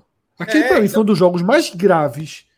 É porque o gol não saiu, teve aquele gol anulado do Camboriú, no, no milímetro ali. Mas aquele jogo é um dos mais graves do Bahia, pô. É. E aí é, eu acho que é o tempo do esporte do Fortaleza, sem dúvida. É, é, o, é o ponto que eu vejo mais assustador, assim, de nesse momento, o que o Bahia era para fazer, independentemente se é SAF ou não, uma pessoa que lida com o futebol, ela tem que estar tá tentando resolver problemas. E aí é que tem que estar, tá, e aí tá, cabe ao treinador, no caso Renato Paiva, se ele, e aí é onde tem que ter uma cobrança interna em cima do treinador, meu amigo, você vai ter que mudar a maneira de jogar. Hoje o Bahia, qualquer equipe bem organizada faz gol no Bahia. Qualquer equipe faz gol no Bahia. É uma defesa frágil. Frágil, assim. Várias equipes, eu acho que o Bahia não tomou quanto, é, quantos jogos, Pedro, esse ano? Saiu do, do jogo sem ser vazado? Três jogos. Três jogos. contra adversários. Né, e enfrentando adversários de, de, nível de série frágeis, C, basicamente, entendeu? né? Série D. Aí, por, aí né? perceba, né? isso é uma coisa básica, certo? É uma coisa básica. que qualquer um de nós aqui a gente tem um, um, leve conhecimento de futebol. Pô, peraí, pô, meu time tá tomando muito gol. Acabei de tomar seis do esporte, eu preciso resolver esse, primeiro essa situação. E aí, quando o Paiva vem exatamente em público de dizer, não, isso aqui é a filosofia que me passaram, como se nada fosse mudar, se algo tá dando errado, você precisa mudar, meu amigo. Ou você, ou, e aí é onde tá as pessoas que comandam o futebol hoje, né, do Bahia, precisa ver, pô, esse cara aqui, na linha que a gente quer, não vai dar certo. E aí eu acho que é são pontos, e ainda com jogadores, que é, é como a gente falou, né? Os pilares. Perceba, é, o Botafogo, quando foi dar a recuperada, trouxe Tiquinho Soares, Marçal, Jogadores que têm uma rodagem, entendeu? Uma certa rodagem. Aí o Bahia foi apostar no, em jogadores. E o Botafogo, que... Minhoca, eu acho que é uma grande diferença que o Botafogo começou o ano com um time e depois, de alguma forma, ele foi se ajustando. O Bahia não. O Bahia a base começou sem melhor.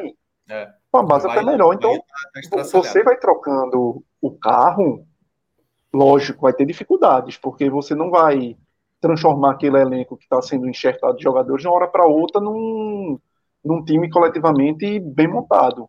Mas, minimamente, você tem uma linha de raciocínio. O Bahia não. O Bahia virou o ano, simplesmente vai ficar quem? Fica Goulart, fica Mugni, fica um ou outro, chega a turma toda aí com perfis totalmente diferentes, de jogadores que aí é, o que Pedro falou, também eu concordo muito com ele. Como é que você traz, por exemplo, é, tu estás apostando em um, vamos dizer, uma, uma peça jovem para a zaga. Aí tu traz Marcos, Marcos Vitor. Beleza. Foi uma boa contratação. Essa, essa é a contratação... contratação. Não, ok. Até pelo valor. É justamente... Essa é do nosso mundo. Isso. É. Mas, Fred, é justamente. Você vai ter né? que pegar. É para catapultar aquele cara e, e, fazer caixa para você também. Essa é que a gente é, entende. É Essa é que a gente entende. Mas, mas, é, o ativo mas, esportivo. Vocês não acham que faltou assim o protagonista ou, ou mais de um protagonista Sim. nessas contratações? Mas é isso, meu, é isso que eu vou colocar. Aí... Quando o Bragantino vai pagar o Palmeiras para ter o Arthur, o Arthur se destacou isso. no Bahia, pô. Mas Essa é, é uma colocar, peça meu. fundamental para o Bragantino começar a Série A dele, entendeu? Lógico. Tinha mas é isso que eu vou colocar. É muito grande. Aí quem é o zagueiro que ele vai pegar de. Porque você tem que ter para ter ao lado do menino um zagueiro, vamos dizer, mais protagonista. Pega um Canu que ainda tem processos de evolução. Pega um Davi Duarte, que, pelo amor de Deus. É, exatamente. Muito então, aí você vê, aí você vai para outra posição. Aí, gol. Aí tu vai para goleiro. O Bahia sofreu o que sofreu nos últimos anos. Aí tu vai apostar em quem? Pô, por que tu não vai pegar um, um Marcelo Groi, que é um cara já rodado, com experiência, que tu sabe que não vai te atrapalhar? foi em quem? Marcos Felipe, e assim, foi um achado do Fluminense se livrar do Marcos Felipe para ganhar grana em cima disso, pô. Aí você vai para outra posição, lateral direito. Trazer esses 5, 34 anos. É. Não existe. Aí tu vai pro ataque. Tu precisa de um centroavante, porque tu tá cheio de menino ali, então tu vai ter que precisar de um definidor, tal, tal. Tu traz Everaldo. Não vai ser esse cara que vai te resolver no meio, por mais que Thiago Felipe seja um jogador que se mostrou bastante interessante, sempre gostei de Thiago Felipe, pô, mas não vai ser o cara, ele vai ajustar, ele talvez seja um jogador que até ajude ali no, no mecanismo do time, e o time minimamente organizado até funcionar bem. Mas ele não é esse protagonista que hoje o Bahia precisava para segurar a onda ali dos meninos.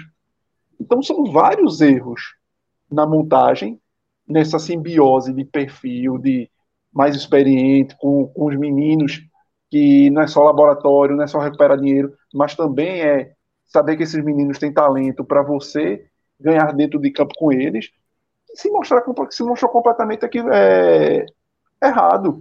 E aí a, a, última frase de Pedro para mim é muito simbólica, que Pedro coloca aí que é, agora já se fala em perfil mais arrojado.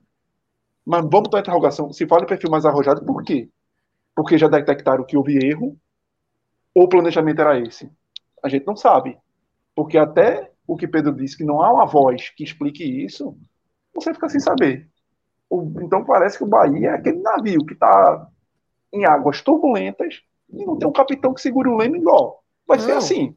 E que a orquestra continua tocando. A orquestra continua tocando friamente. É. Oi. Pedro, eu tenho uma, uma, uma entrevista.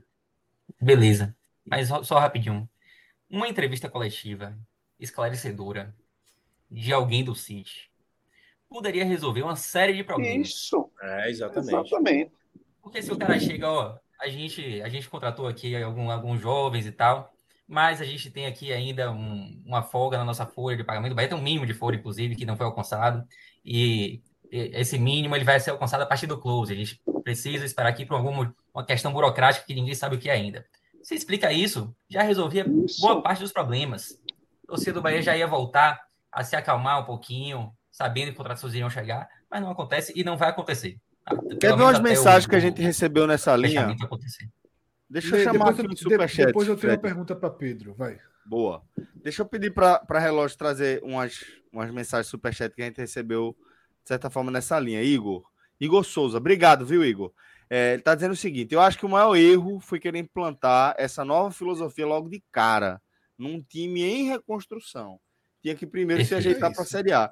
E eu acho que é exatamente isso, sabe? Eu acho que, que faltou a leitura de quando você é, iniciar de fato a sua filosofia em, em todos os, os, os níveis do processo, né? Primeiro você estabiliza ali a nave, né, velho? Eu acho. Isso, você tem que ter o um mínimo. Até vale lembrar que o Bahia realmente precisava mudar completamente o elenco dele. O elenco do Bahia subiu na Série B, embora tenha ficado ali o campeonato inteiro no G4, mas teve muita dificuldade. O Bahia realmente precisava, mesmo sem SAF, precisava mudar Sim, completamente o elenco para esse ano. Mas só ficou os que ficaram, jogar, os que tinham que ficar mesmo com excesso de gular, que esse não precisava ter lá. ficado. É, e olha lá. É... Mas você mudar a forma do time jogar de forma de maneira tão abrupta eu concordo plenamente com o Igor. Eu acho que você, você pode até fazer isso, mas você tem que fazer de forma paulatina. É, no primeiro ano aqui, você vai ali jogar como se como o sempre jogou, como se costuma jogar no futebol brasileiro e tal, e aí aos, aos pouquinhos você pode ir virando a chave. E eu isso. acho também que foi de forma filosofia devagarzinho, né? Exato. É, tem outra mensagem que a gente recebeu aqui de Juan Pablo, que aí vai mais na linha do que Minhoca falou, né? Aí eu falar Dessa... assim, o Voivoda tá mandando mensagem aí, tá, tá buscando Voivoda, é? é, o Juan Pablo, né? Ah, sim. É, Juan Pablo Voivoda. na hora. Ou o Pablo Montoya. É, o Montoya, cacete, é. aí foi longe mesmo. Mas é o seguinte, é, aí foi mais no, na linha do que Minhoca falou, no sentido de enxergar essa questão é, da SAF como algo que, assim como o jogador, o treinador que vem é, de um modelo de fora, precisa de um tempo para se adaptar ao ritmo, à filosofia, acho, né, os pormenores do futebol brasileiro. Aparentemente, é, os modelos né, de, de, gestão, como é o caso de parte da SAF, também precisa dessa adaptação. E aí, Juan Pablo, depois a gente descobre aí o sobrenome dele, Está dizendo o seguinte: eu morro de medo de uma possível SAF do esporte. Não vejo como solução, solução milagrosa que muitos veem. No Brasil, nenhuma me agrada até agora. Celso. Alguma agrada a vocês, para ser mais direto é, aí nesse aspecto? É, é, bom, é, é, bom lembrar que esse primeiro momento das SAFs são de clubes mais endividados e não à toa, boa parte, né, de 90% e tudo mais, está é, sendo aderida por, por uma pessoa, por um grupo, né, como é o caso do Bahia. Mas tem vários modelos de SAF, certo? Não necessariamente você precisa vender os 90%, você pode vender 25%, 20% e tal. Então, não necessariamente a SAF tem que ser um modelo específico, como é da maioria que acabou aderindo inicialmente. Então, tem vários. O, acho que Fortaleza está pensando em fazer 20, o próprio Ceará também já tem algumas conversas. Não sei se qual é o percentual que está precisando do negócio. O Curitiba também já, já também colocou um percentual. O América Mineiro, acho que também. Então, não necessariamente as SAFs, e eu acho que vai ser algo que vai ser para todos. O próprio Flamengo chegou a falar, acho que umas semanas atrás também, dessa possibilidade. O futuro vai ser esse, gente. Agora, o percentual é, eu acho... que vai ser o grupo que, que vai gerir o clube, aí vai depender muito de, de quem está à frente. Eu acho que o Flamengo, por exemplo, ele tem capital para fazer para ele ser o próprio cabeça do grupo dele. O Flamengo, é, é inclusive, algum tempo atrás tem um passo do Flamengo pensando em comprar um clube, acho que eu era de Portugal ou da Espanha. E, Portugal. E, mas ele fala muito que é o Portugal, né? Que é o MCO. É, Portugal. É. Ele é uma sigla que fala Members Club Ownership. É, multi-club ownership. Multi-club ownership, acho que, é, acho, que, acho que é mais ou menos isso, que, é, são esses grupos com donos de clubes, mas que em algum momento, alguns clubes serão donos, de, tipo, não será um fundo que será o dono disso, não será o grupo City que será o... É, lá é o Madrid que vai ser dono, né? É o Pode ser o Real Madrid, aí no caso do Flamengo, acho que o Flamengo tem capital para isso, não precisa ser, não precisa ser uma coisa mundial, mas uma escala diferente. É, eu, tipo, o Flamengo, com o, o, faturamento que ele tem, ele não vai entregar. Eu não consigo ver os dirigentes do Flamengo. Então, se é certo ou errado, não, tá? Eu, eu, não imagino o Flamengo há 10 anos lá pagando dívida, crescendo a receita, batendo, passando de um bilhão, dominando as finanças de uma forma como nunca se viu no, no país. E, de repente, é, vou vender 90% daqui do meu. Não, não vai, não. E, e não vai. Ele pode vender, ele pode vender 20% para capitalizar o próprio clube, mas continuar tendo as ações. E nessa, e, e, já que a pergunta de Juan Pablo era como torcedor do esporte termina, né? Eu lembrei de uma entrevista que eu fiz aqui com o Evandro, que foi quando é, é, Evandro Carvalho, presidente da Federação Pernambucana, e ele disse o seguinte, segundo Evandro, isso aí, a entrevista foi 4 de janeiro desse ano. É, Evandro é aquela coisa, ele fala, fala bastante, tá, ele gosta de falar. Não tenho dúvida que Náutico e Sport vão virar SAF em 2023. Ele não falou, veja só, perceba que ele não falou os três, o Santa, o Salgueiro, ele foi muito enfático. É, eu não lembro qual foi o contexto que eu perguntei isso. Que, mas ele falou Náutico Esporte, com informações dele, ele fala, ele atua no mercado financeiro, Evandro, né? Assim, é, não é que ele atua, ele deve ter, sei lá, se tem investimento, mas conhece gente e tal. E nisso ele falou, não era apuração exatamente com os dirigentes dos clubes aqui, mas o dirigente do mercado enxergando o gente que está que tá sondando para fazer pesquisas do, de, de, pegar o valor do clube. Isso está sendo feito ainda. Ele até falou, chutou o número, esse número ainda está sendo feito, ele só, só estimou. Que era mais ou menos assim, ele citando que na época era 70% do Vasco, 90% do Bahia, que ele não imaginava que Náutico, segundo Evandro, que Náutico e Sport seguiriam isso. Ele acha que, que os dois poderiam ser um, um, um modelo de vender mais de 51%, ou seja, não ter o comando do clube, mas ter um percentual bem razoável, não só 10%, ter um pessoal bem razoável para continuar sendo uma parte é, representativa por dentro. Né? É, aqui, ó, tanto. Até vou colocar a frase aqui. Qual o modelo contratual definido pelos dois clubes? Eles, Náutico Esporte, eles não vão alienar todo o clube como outros fizeram, pois são dois clubes com patrimônio enorme. Aí eu botei, eu botei o parênteses. Embora o patrimônio eu não entre a, a explicação é essa aí. É, embora o patrimônio não entre na SAF, mas eu botei o parênteses. Mas é, eles não vão vender, aí voltando para a fala de Devandro, eles não vão vender 90% das cotas, como fez o Bahia, que negociou basicamente a sua marca. É, isso é Evandro falando, repito, na minha opinião. Pois tinha apenas o centro de treinamento como patrimônio. E nem tinha, tinha um fazendão também, né?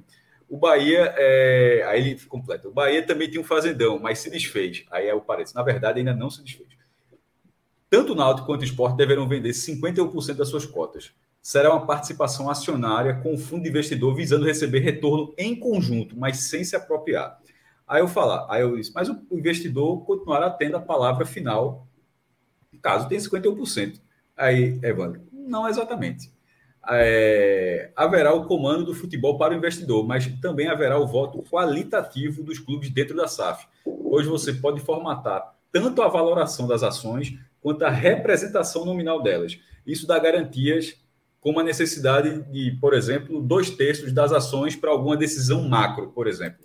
Aí, no caso, se, se o modelo fosse esse, é, e só para terminar, ah, e aí, qual é a previsão dele de investimento? Ele falou que seria o valor, ele enxergaria o esporte em 750 milhões e o Náutico em 500 milhões. Mas assim, não tem nem como mensurar isso aí, sem, sem patrimônio, tá? Lembrando que patrimônio não entra, o patrimônio continua com a associação, e esses números são números que o Evandro estimou a partir do que ele, dos contatos que ele, que ele tem com o mercado financeiro, mas não são os estudos de, de é, os estudos de marca que o esporte produziu ou está produzindo, sei lá, ou que o Náutico produziu ou que está produzindo. Isso assim, é uma estimativa de, de Evandro. Mas enfim, o presidente da Federação disse que garantiu que até dezembro o Náutico Esporte. Ah, última coisa, e o Santa Cruz? É, eu falei, eu, eu pergunto, eles. Uh, Cadê? Deixa eu ver onde é que eu coloquei o Santa. Eu pergunto.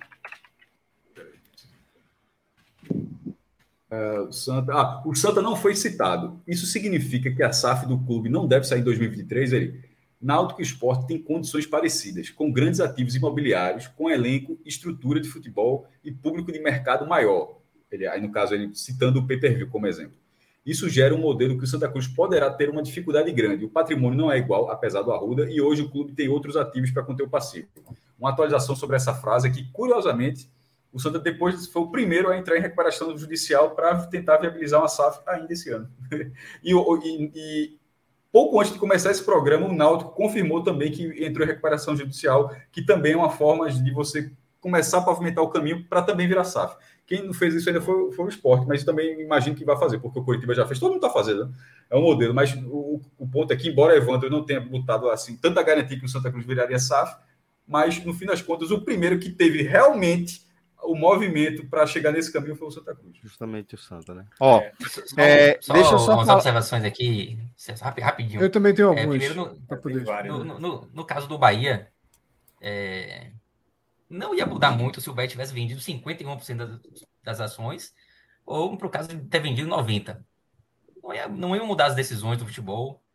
É, como o Grupo City dificilmente faz retirada de lucro, também não ia mudar muito a vida da associação, já que não tem retirada. Então, no caso do Bahia não faz muita diferença, assim. Poderia ter sido 90, 95, 51. Pra, eu disse a mesma coisa. Para Evandro, ele disse nessa questão qualitativa que poderia ser dois terços para algum tipo de decisão. Só, né, né, é, eu falei para decisões que, para decisões que envolvem patrimônio, né? Mas para contratar Cauli, por exemplo, não. Para contratar Cauli, é, autonomia. Para mudar o técnico. É, pra, não, pra, não ia, demite ou demite Paiva. Teria autonomia. Isso, exatamente. Assim, e em relação à pergunta lá de, de Juan Pablo Souza, é, eu acho assim que não, a SAF, obviamente, não pode ser vista como milagrosa em nenhum time, de forma alguma. Mas também não precisa ter, ter medo, não, pô. É, é. Eu acho, inclusive, que primeiro, a SAF do Cruzeiro, a gestão de Ronaldo, para mim tem alguns aspectos positivos e elogiáveis. Não necessariamente no futebol 2023. Eu acho que o Cruzeiro, inclusive, vai sofrer muito, mas em termos de gestão, me parece que tem alguns acertos. E eu ainda acho muito cedo para dizer que a SAF do Bahia é ruim, tá? Eu continuo. Muito cedo. a votação fosse hoje, eu ia votar a favor de novo. No sábado a gente também disse isso, viu? Só para quem, quem, acompanhou é. o programa no sábado, eu falei com, com é, eu e Fred, é, depois da derrota do, do Itabuna semifinal, a gente bateu nesse tempo. A gente disse o seguinte: o começo é caótico, mas não é, ah, mesmo sendo caótico, não é suficiente para dizer que um, que um projeto que deverá continuar enquanto a gente morrer de velhice, se chegar a velhice, tomara que todo mundo chegue aqui, e a gente vai morrer, a gente vai morrer, seja, morrer de velhice, e esse, esse, esse contrato vai continuar válido. Então não dá para dizer que três meses, esse negócio que vai durar não sei quantos anos, tipo, não, não deu certo. Não, não é por isso. É. No começo é horrível. E aí você já vê na torcida do Bahia algumas pessoas ali já se colocando contra a SAF, dizendo que se fosse hoje não, não teria votado a favor e tal. É, já, já existe esse, esse movimento. Mas eu acho que é muito cedo. Nem, nem começou, oficialmente nem começou é. ainda, né? Claro que tem erros que é absurdos até aqui, mas eu já disse algumas vezes que o, o resultado esportivo de 2023 sequer vai refletir para mim é, se o projeto deu certo ou não. não eu acho que ainda há muita é. água para rolar. Só que aí, pronto, é aí que eu entro. E aí, do, da, da pergunta, né, que veio do medo, né, ele, o, o, quem fez a pergunta, né, dizendo que tem medo do esporte virar SAF, né, por conta do Bahia. E aí, o que eu acho que está acontecendo não é só o resultado dentro de campo. Aquele, aquele termo que acho que foi Cássio Cardoso, não sei se foi você ou Cássio Cardoso, trouxe aqui, eu tenho repetido muito, né, de que se torna um clube surdo para sua torcida. E ainda que não mude o escudo, e ainda que não mude as cores, eu acho que esses dois meses, por terem sido tão caóticos, que uma coisa é você jogar mal, uma coisa é o Cruzeiro, como a gente trouxe aqui. O Cruzeiro não está jogando bem e tal, mas o Bahia meio que perdeu um pouco da dignidade nesses dois meses. Né? O Bahia tem derrotas assim absurdas. E a sensação de frieza, de impotência talvez precipitada, mas ela incomoda muito. E eu acho que essa sensação de impotência da torcida que tem assustado um pouco quem está só olhando para o Bahia de longe. Você olha para o Bahia e diz: cacete, velho, o treinador não cai, ninguém fala nada. No outro jogo é a mesma coisa, o time continua jogando do mesmo jeito, a gente reclama, a gente fala, e você se sente, você vai se sentindo impotente diante do seu clube, você vai perdendo, né, como se você não tivesse mais o seu clube ao seu alcance. E aí quando o Cássio diz uma coisa aqui é para que o Cássio no caso Zipoli, é o seguinte, nós vamos envelhecer, nós vamos morrer, nossos filhos virão, e o Bahia será do grupo City para sempre. O Bahia Esporte Clube não é mais, o Esporte Clube Bahia não é mais aquele que a gente conhecia. Acabou. Ele, ele pertence ao grupo City para sempre. E eu acho que, que isso, isso é, é, é, dá uma certa angústia. Mas eu acho que esse é o Vamos caminho que todo... para sempre, porque a gente nunca sabe o que é que pode Lógico, ser amanhã. Né? É, mas a partir de agora, quem decide é. o futuro do Bahia é o Grupo City. Pode ser que ele abandone, não quero mais não. Isso, Toma aí, devolve, cuspa, cuspa o caroço, né? É, revenda, Isso. tudo. Mas enfim, Pertence a eles o futuro do Bahia. Essa é, é a melhor forma de dizer. Pronto, Pertence pronto. a eles o futuro do Bahia. Só que daqui a pouco vai ser todo mundo. Porque esse vai ser o caminho. Com 80%, 70%, não vai ter um outro caminho. Tá? Não vai ter um outro caminho. E eu acho que o fundamental né, para a gente tratar, entender e assimilar tudo isso é que não existe um modelo pré-pronto. E talvez dois meses já tenha nos ensinado isso, porque às vezes existe uma grande ilusão. O torcedor do Bahia, lá no seu íntimo, tava achando que agora ia estar tá com, porra, cada craque tocando bola, voando, engolindo todo mundo. Lá no, ainda mais que o cara dissesse, não, não vai ser assim. No íntimo o cara acha, pô, que vai destruir, que vai voltar a, ser, a ficar entre os 10 do brasileiro, que vai voar. E aí, quem tá de fora, a gente que torce pro esporte, pro Santa, pro Ceará, olha assim, caralho, o Bahia vem fudendo, acabou a competitividade, ano que vem não vai dar para jogar, ano que vem vai ser massacrado. Aí um mete 3 a 0 no primeiro tempo, outro mete 6 a 0 Aí você vai dizendo. Então você vai, a gente vai flutuando numa onda. E só tem mais um ponto que eu acho que é um pouquinho perigoso nessa questão da SAF no futebol brasileiro, que é o seguinte. Numa odd, numa odd, antes, Fred, do, você falou assim, o Bahia acabou de fechar esse contrato, o Bahia vai ter uma folha desse valor, o Bahia vai colocar 70 milhões de esporte na situação. Aí se alguém chegasse, ó, esses times vão se enfrentar pela Copa do Nordeste na primeira fase. Aí chegasse, eu acho que vai ser 6 a 0 para o esporte. Era um, um, um em quantos jogos? Um em mil? Assim, assim que nesse cenário, qual era a possibilidade desse ser um resultado nesse contexto? Era é. beirando assim. Ninguém fala disso. Seria... Não cabe. Não cabe, não cabe. Não cabe. E aí eu acho que só tem mais uma coisa na lógica das SAFs, de um mercado, porque aí é que tá, é o perigo de, do cenário brasileiro. O Brasil, o Brasil é um mercado da segunda ou terceira prateleira do futebol mundial? Terceira.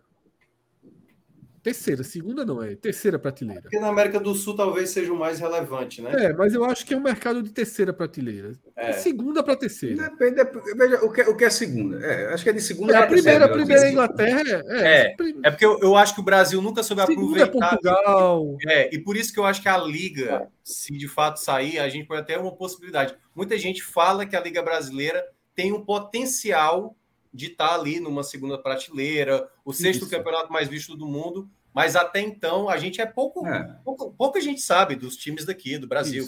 E aí, e aí eu acho que existe uma coisa muito perigosa por trás disso, na adaptação do futebol brasileiro. O pessoal estava falando aqui do Girona, certo? O Grupo City olha assim para o Bahia, foi 14, 13, 15, 14, 13. É isso que o Bahia joga a Série A. O Bahia é isso. O Bahia joga a Série A para ser 12, 13, 15. Cai um ano, volta. Só que talvez eles não tenham a compreensão de que ser 14 foi um ano de inferno, a turma puta, reclamação, porta batendo. Porque ser 14 é frustrante. Você é 100 vezes 14. Mas você não quer ser 14. O Girona quer ser 14 para sempre. O Girona não se incomoda, o Osasuna não se incomoda de ser 14. O Girona, o Girona, o Girona nunca tinha disputado a primeira divisão. É, não estou dando assim. Qual que vai Adoli? Os caras querem ser 14 para todo sempre. Obviamente, eu estou falando que o cara for nono, vai ficar feliz se pegar uma Copa. Do... Tá entendendo? Então, assim, eu acho que existe esse, esse. E, sobretudo, nos primeiros, que foram os primeiros que pegaram as SAFs, de achar que iam virar Palmeiras e Flamengo. Porque o Botafogo achou que esse ano ia ser o Flamengo, pô. A verdade é que o Cruzeiro achou que esse ano ia estar tá com muito mais dinheiro, muito mais do que o, do que o Atlético Mineiro. Acho que essa é a tá, questão. Tu tá falando da torcida, né? Da torcida. É, da torcida. Ah, sim, pois é. Da, porque, da eu, porque eu acho, no caso do Cruzeiro especificamente, pô, é o Ronaldo. Ele entende o contexto do Brasil, entendeu? Texto sim, sim, sim, teve que E nunca vendeu diferente. É, o texto nunca vendeu diferente, viu? É, eu acho que é, o Cruzeiro é bem diferente dos outros. Não. É, é, porque assim, porque o texto, quando, quando, acho que o texto, é, o Botafogo do ano passado caiu na, na semifinal, se não me engano, no Campeonato Carioca, né? E ele chegou a falar: não, próximo ano a gente vai brigar pelo título. Acabou não acontecendo. Mas assim, ele ainda não estava entendendo. E eu acho que para esses gestores que não são do Brasil, é o que o Fred está mencionando. Agora, eu acho que o caso do Cruzeiro seria o caso mais diferente, é, mas, porque é um cara que já mas conhece. vocês concordam que o, Bota, o, torcedor do Botafogo foi assim, caralho, ano que vem a gente tá igual o Flamengo. É, é dinheiro, do Vasco, velho. Caralho, o Vasco. Do Vasco. Todo mundo é o próprio acha. diretor lá da 777. Discurso, Fred. Lá, né, que o Vasco teria... Era o mas veja, os caras ficaram quando, quando o teu presidente diz, pô, quando o teu presidente dá sinais, por isso que eu tô dizendo, o, o procedimento do Cruzeiro foi muito diferente. O procedimento do Cruzeiro até o momento, desde o ano passado, foi primeiro a gente vai ter que é. estagnar essa sangria aqui. Fábio chorando lá, porque eu queria renovar o torcedor puto da vida com o Ronaldo. E Ronaldo, ó, botou na conta, dá não, tchau, meu velho. Valeu. Agora, tchau, torcedor puto. Uhum. Deixa eu só Aí, fazer justiça. Você vai fazer. Sim, diz. Eu acho que o discurso da diretoria do Bahia durante o ano 2022 foi mais próximo do discurso da SAF do Cruzeiro do que de Botafogo e Vasco. Um discurso de pés no chão, não vai mudar de uma hora para outra. Falou-se isso durante muito tempo. Mas aí, ninguém você, mas, mas aí, quando você vê a injeção de grana... É, a, a, diferença dessa, aí dessa relação é, é que o é, teve um bilhão o torcedor do Bahia falou, poxa, a gente não teve um bilhão não, viu? Deve 200 para mim, dá para pagar mais rápido, que vai sobrar, vai, vai ajeitar primeiro do que o Cruzeiro. O cara pensou assim. E só uma, até para devolver o Cauê falando rapidamente. Meu irmão, se tiverem 20 SAFs, 4 SAFs vão ser rebaixadas, velho. Assim, é, não tem matemática. Três, né? Ou, Ou três, três, Se todo mundo for SAF, vai ter, vai, todo ano vai ter se continuar Z4, vamos continuar Z4, 12 SAFs sendo rebaixadas. 4 para B, 4 para C, 4 para D. Não tem como. Esse, esse ano aí já vai ter, cara. Você pode ter certeza aí que esse ano vai ter. Ó, perceba. É porque a, a, tudo quando é muito novo, o pessoal já começa a fazer sempre aquela coisa da, da correlação. E é um erro isso. Vamos lá. Se por acaso uma primeira SAF que vai vender 20% do clube e essa SAF dá muito certo, Tá vendo? O modelo é esse. É, o modelo é esse. Modelo... É, Sabe por quê? Porque até agora a gente não tem parâmetros, são poucos parâmetros. E são clubes que estão saindo de uma situação muito precária, muito precária, ou, ou muito complicada, né, para ser até melhor, para uma situação de, de recuperação, entendeu? Não é algo tão simples. O futebol não é racional. O Cruzeiro passou dois anos na parte de baixo da tabela. No ano que virou SAF, foi campeão da Série B. Campeão, com tranquilidade. Então, assim, pro, assim, pro Cruzeiro, oh, na vida do Cruzeiro, o Cruzeiro não estava saindo da Série B. O Cruzeiro quer, foi quer, campeão com o pé nas costas. Quer, então, a SAF adiantou. Agora, o Vasco, cara, o até falou aqui, o Vasco o Vasco está competitivo. Oh, até agora, até agora, no Brasil, a gente não teve uma SAF rebaixada. É um fato, isso é um fato, entendeu? É. Mas o, o que eu estou querendo dizer é que, tipo assim, não é isso que vai determinar. O que a gente está abordando aqui do Bahia é o, próximo, tra, o, trabalho, o trabalho de futebol do Grupo City para esse momento, como o Fred colocou a palavra, é desmoralizante, pô. É desmoralizante. É. Não dá para o clube começar a temporada, mesmo a gente fazendo todas as ressalvas possíveis, começar da maneira que está começando. Isso é, é, é, é, a mesma coisa, como chegaram a mencionar aqui. Ah, mas o Fortaleza não é essa. Pois é, porque tem pessoa competente lá. Poderia ser um presidente ruim, como tem vários clubes do Brasil que não é SAF e tem presidente ruim. Como pode ter a mesma coisa? Empresário, o, o cara que é um prefeito, que é muito bom, um ótimo gestor, e que tem prefeito que é pavoroso, tem empresário que é muito bom e tem empresário que é. Pô, o cara é que não falta empresa quebrando, que não falta Isso, no Brasil, em qualquer lugar do mundo empresa quebrando. que clube, inclusive. Tem vários, clubes, tem vários clubes no Brasil que tem muito dinheiro. E aí eu vou usar o exemplo do meu time que foi eliminado hoje. São Paulo tem uma infinitude de dinheiro. Ele não sabe administrar o dinheiro que ele tem. Ele paga um milhão e meio no Daniel Alves, entendeu? Daniel Alves com quase 40 anos. Então não é só ter o dinheiro. No caso do Grupo City, ele tem muito dinheiro, mas ele não está sabendo, nesse começo, né, de, de, parceiro, de parceiro, não, de, de, de vínculo, que agora ele, é. é, exatamente, de gestão agora, ele não está sabendo lidar com o futebol. Nesse momento mais crítico, e aí é que tá, ele começou talvez da pior maneira possível. Ele não está sabendo responder a isso, é, seja em entrevista, seja comunicação e principalmente na própria montagem da lei. Chegou no gancho de novo, porque eu, que eu tinha para fazer a pergunta. Duas vezes você me deu esse gancho para fazer a pergunta para Pedro. Que eu queria, que é o seguinte: o quanto as entrevistas de Paiva estão atrapalhando nessa relação? Porque eu acho que também não estava nos planos o treinador ficar dizendo o que ele está dizendo. De que é isso mesmo, de que quem manda é o grupo, de que ele não pode fazer nada, de que City que, que City é o da Inglaterra, né? Que o do Bahia não não Porque eu acho que Paiva, até porque a pressão tá vindo, não tem diretor, não tem ninguém para falar, e o cara tem que falar toda a coletiva, Exatamente. a pressão é toda para ele. ele. Ele resolveu dizer o seguinte: meu irmão, é o seguinte, eu vou começar a falar a verdade que ninguém quer ouvir. Porque ele tá agindo assim. Porque eu não imaginava também, sabe, Pedro, ouvir isso que eu escutei, não, do, de Paiva. Quando eu vi a repercussão, do, foi no jogo anterior, no penúltimo jogo, né? Foi depois do Vitória, né? Acho que foi depois do Vitória que ele. Acho que foi. A gente no programa assim, eu tive até um pouco de cuidado da gente entrar no tema que eu disse, não, meu irmão, ele não deve ter falado isso com essas palavras, não. Né? Achei muito duro, excessivamente duro. Eu acho que as entrevistas dele estão atrapalhando um pouco essa relação também, né? Não tenho dúvida. E para mim é claramente a pressão. É, Paiva ele está sofrendo pressão justamente por ter, porque não tem ninguém acima dele que fale. Ele chegou a citar isso é, em uma dessas coletivas dele, né? As, as, coletivas de Paiva são, são enormes, né? Tipo, meia hora de coletiva. Ele, ele fala muito, fala, fala bastante o tempo todo. É, e no início foi super elogiado e tal. É, mas ele começou a falar referente ao grupo justamente porque ele está sentindo que ele é a cara do grupo nesse momento. Cadu Santoro nunca mais falou nada, nunca mais apareceu.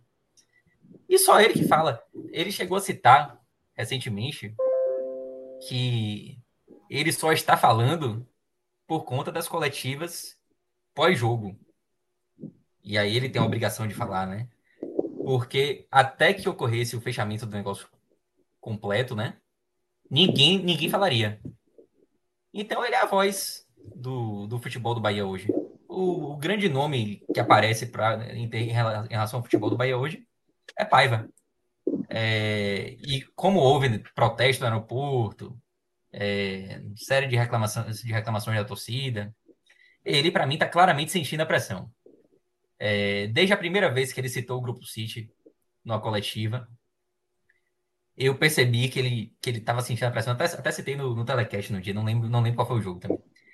É, as coletivas dele eram muito mais serenas no início, inclusive quando perdia.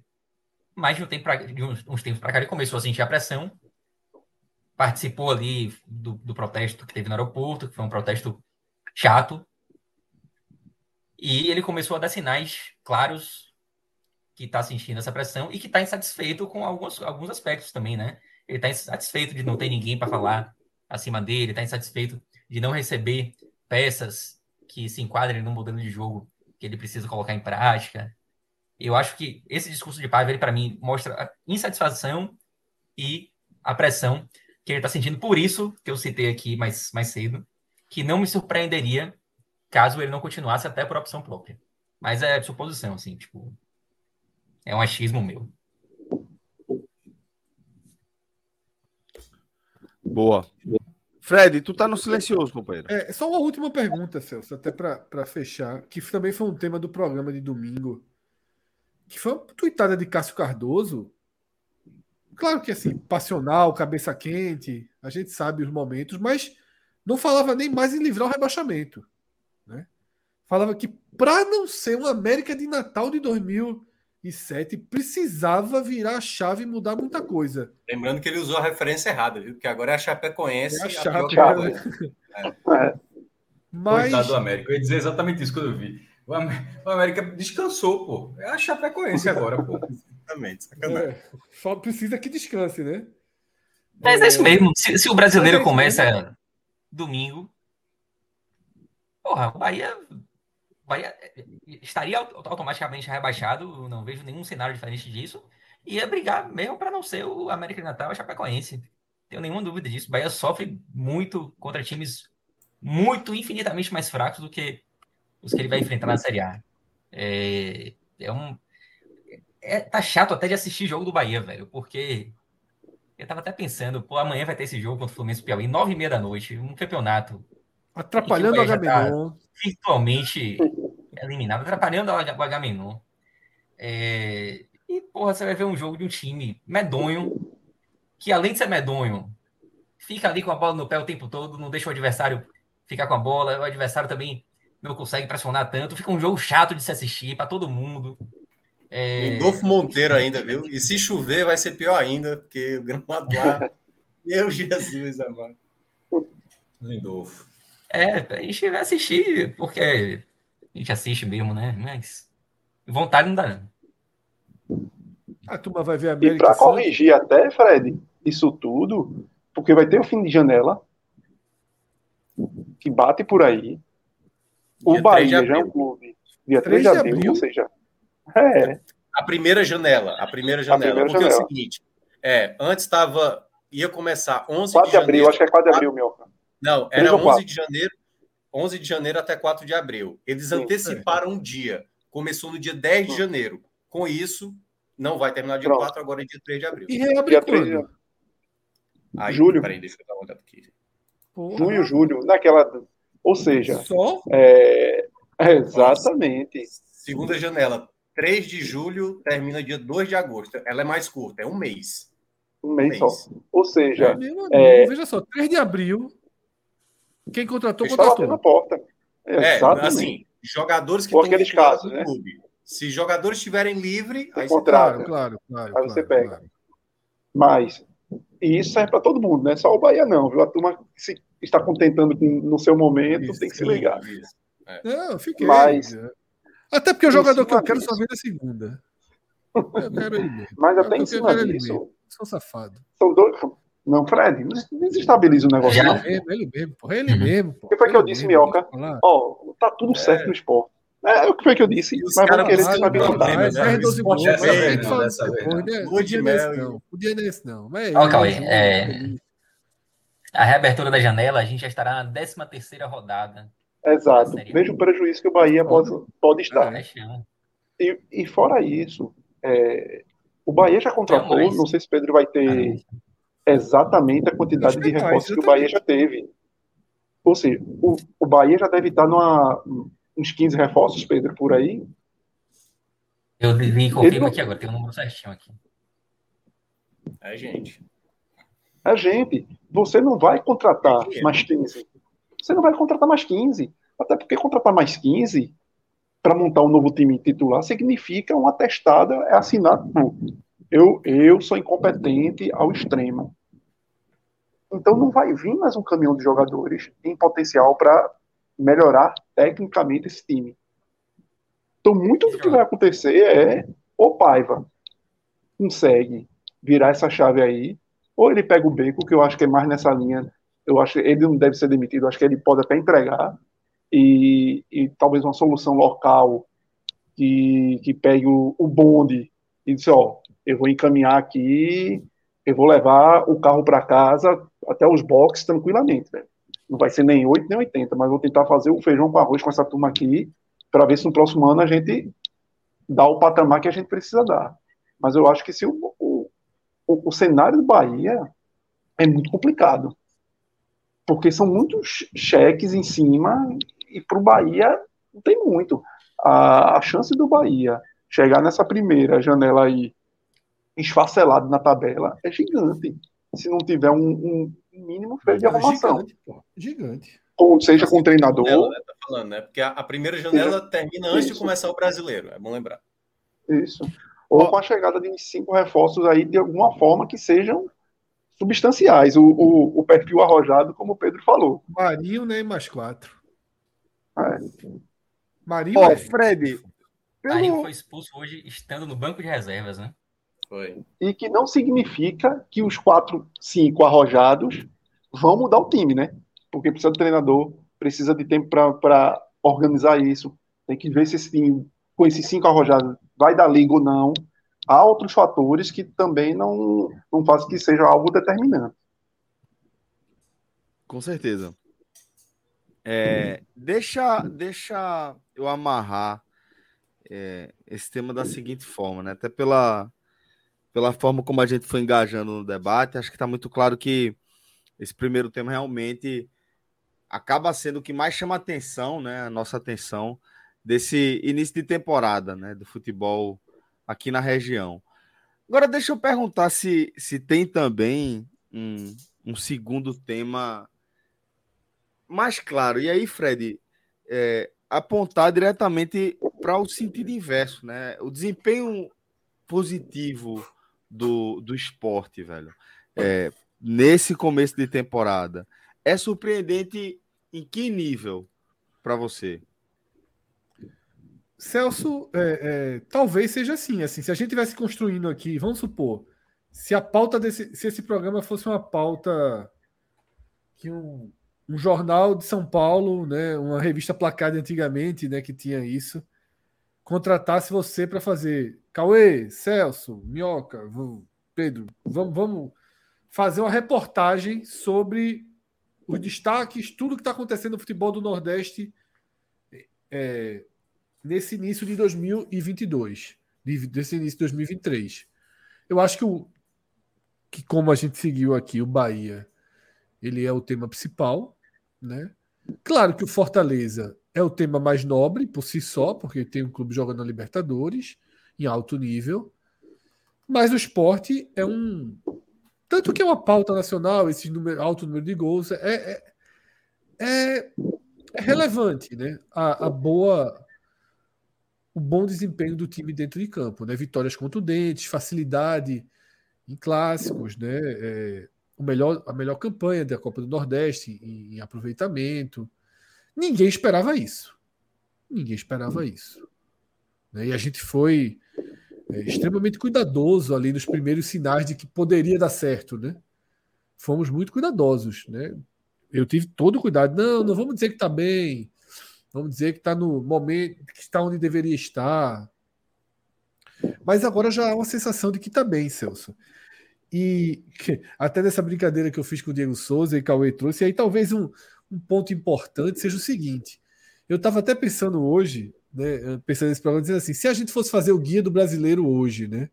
Eu lembro que ano passado da Série B existia assim, além do verde claro ali, que era grande chance de subir, tinha um que era assim, já subiu.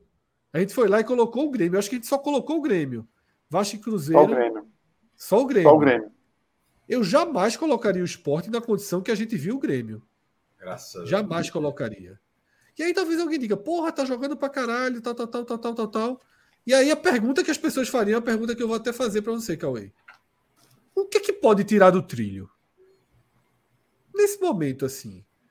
Porque você você tá acompanhando todos os times da Série B e tá com um programa Sim. pronto aí pra gente fazer em breve. né? Tá com um programa, Cauê, é. tá com um programa prontíssimo. Hoje, por tudo que foi jogado, não faz muito sentido acho que qualquer um analista, 10 entre 10 hoje, coloca o esporte entre os quatro. No Recife, sim, em São sim. Paulo, onde você fizer um negócio, o esporte B? vai estar entre os quatro, da Série B. É isso. Hoje, hoje é, o esporte hoje. é o grande favorito. A, isso. A isso. E aí, Cauê? É, o que, que danado pode acontecer para que, que esse cenário mude? Aí vai um ponto que, para mim, já é uma frase pronta que eu já disse outras vezes a temporada não é 100, 200 metros rasos, é uma maratona. Acho que começa muito por aí. E há um exemplo muito clássico e próximo da gente, que quem imaginava que aquele náutico ia desandar. E alguns pontos daquele náutico a gente pode também enxergar no esporte de hoje, que é um elenco enxuto. A gente conhece um esporte dos 11 e alguns reservas ali. Mas o esporte não tem um elenco recheado. E isso lá na frente pode contar. Hoje, por exemplo, se perder um Jorginho por uma fatalidade, o cara se machuca, acontece. E aí? Vai ser Vargas? Vai ser Juan Xavier que não tem 45 minutos, porque o treinador ainda não experimentou e era para ter experimentado, para poder ganhar essas peças, ou saber se precisa ter um reforço. Para poder responder pra... essas perguntas, né, Cauê? Exatamente. Porque não tem. Se o esporte tivesse, eu tenho a garantia de Vargas ali, ok, beleza. Outra posição, centroavante, Wagner Love, pô, ah, excelente. E Gabriel Santos? Até agora correspondeu. Mas em, em em, níveis de partidas que talvez não tenham sido com adversários. Aí tu não quer. O quê? Hoje. O quê?